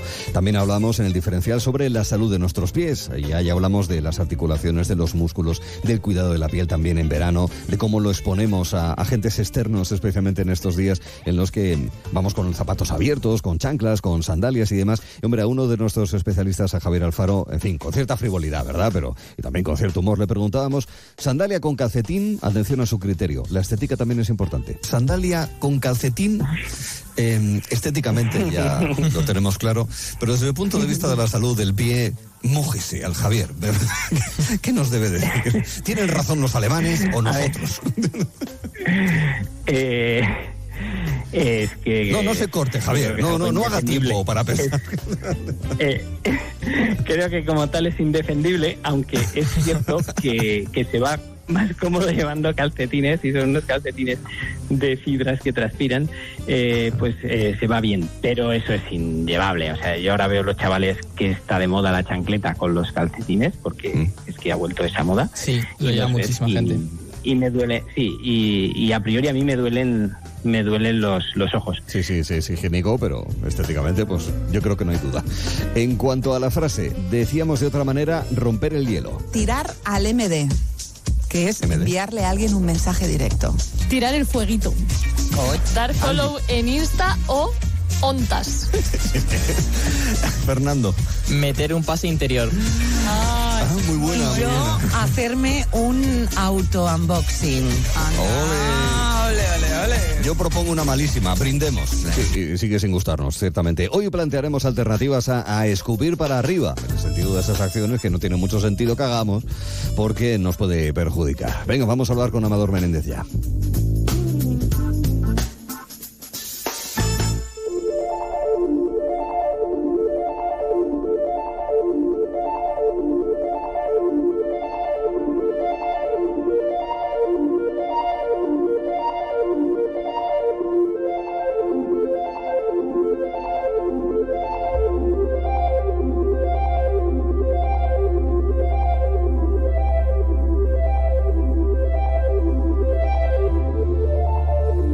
Somos los seres humanos eh, seres sociales, eso es eh, evidente y además es una de las eh, cuestiones que explican buena parte de la evolución humana, la sociabilidad del hombre, pero no solamente somos sociales externamente, somos sociales incluso internamente, porque nosotros sí tratamos con, no solamente con humanos, también con, con- con animales domésticos y, y demás, pero es que dentro tenemos muchos organismos vivos que se cuentan por miles de millones. Y claro, podemos pensar que mm, las bacterias eh, son aisladas, son individuales. Bueno, pues resulta que no. La ciencia está demostrando que hay una conexión entre las bacterias, que puede haber una especie de, de sociología bacteriana. Eh, técnicamente eh, se denomina la disciplina científica real como sociomicrobiología. Bueno, pues en esto vamos a incidir ahora mismo en este segundo capítulo con eh, Amador Menéndez, divulgador eh, científico, un extraordinario contador de historias científicas. Amador, ¿qué tal estás? Muy buenas tardes. Buenas tardes. Bueno, el palabra es curioso, ¿eh? Sociomicrobiología. Las Desde cosas luego. como son, ¿eh? Pero es muy interesante para entender cosas en las que se está investigando para nuestro bienestar, ¿no es así, Amador? Sí, el palabra asusta ya, Sí, pero un poquillo. efectivamente es una tecnología emergente y muy emergente. Eh, la ciencia tuvo dos aproximaciones a lo largo de la historia. La aproximación reduccionista, tratar de entender los componentes más íntimos de la materia. Aquí nos acordamos del famoso hito del bosón de Higgs. Divide y, y busca los componentes más íntimos de la materia. Pero ya desde hace un tiempo emerge justo la aproximación contraria, complementaria más que contraria, que es las ciencias de la complejidad, que tratan de entender el comportamiento del colectivo. Porque un colectivo se comporta, como muy bien sabes, de forma diferente a, una- a un individuo.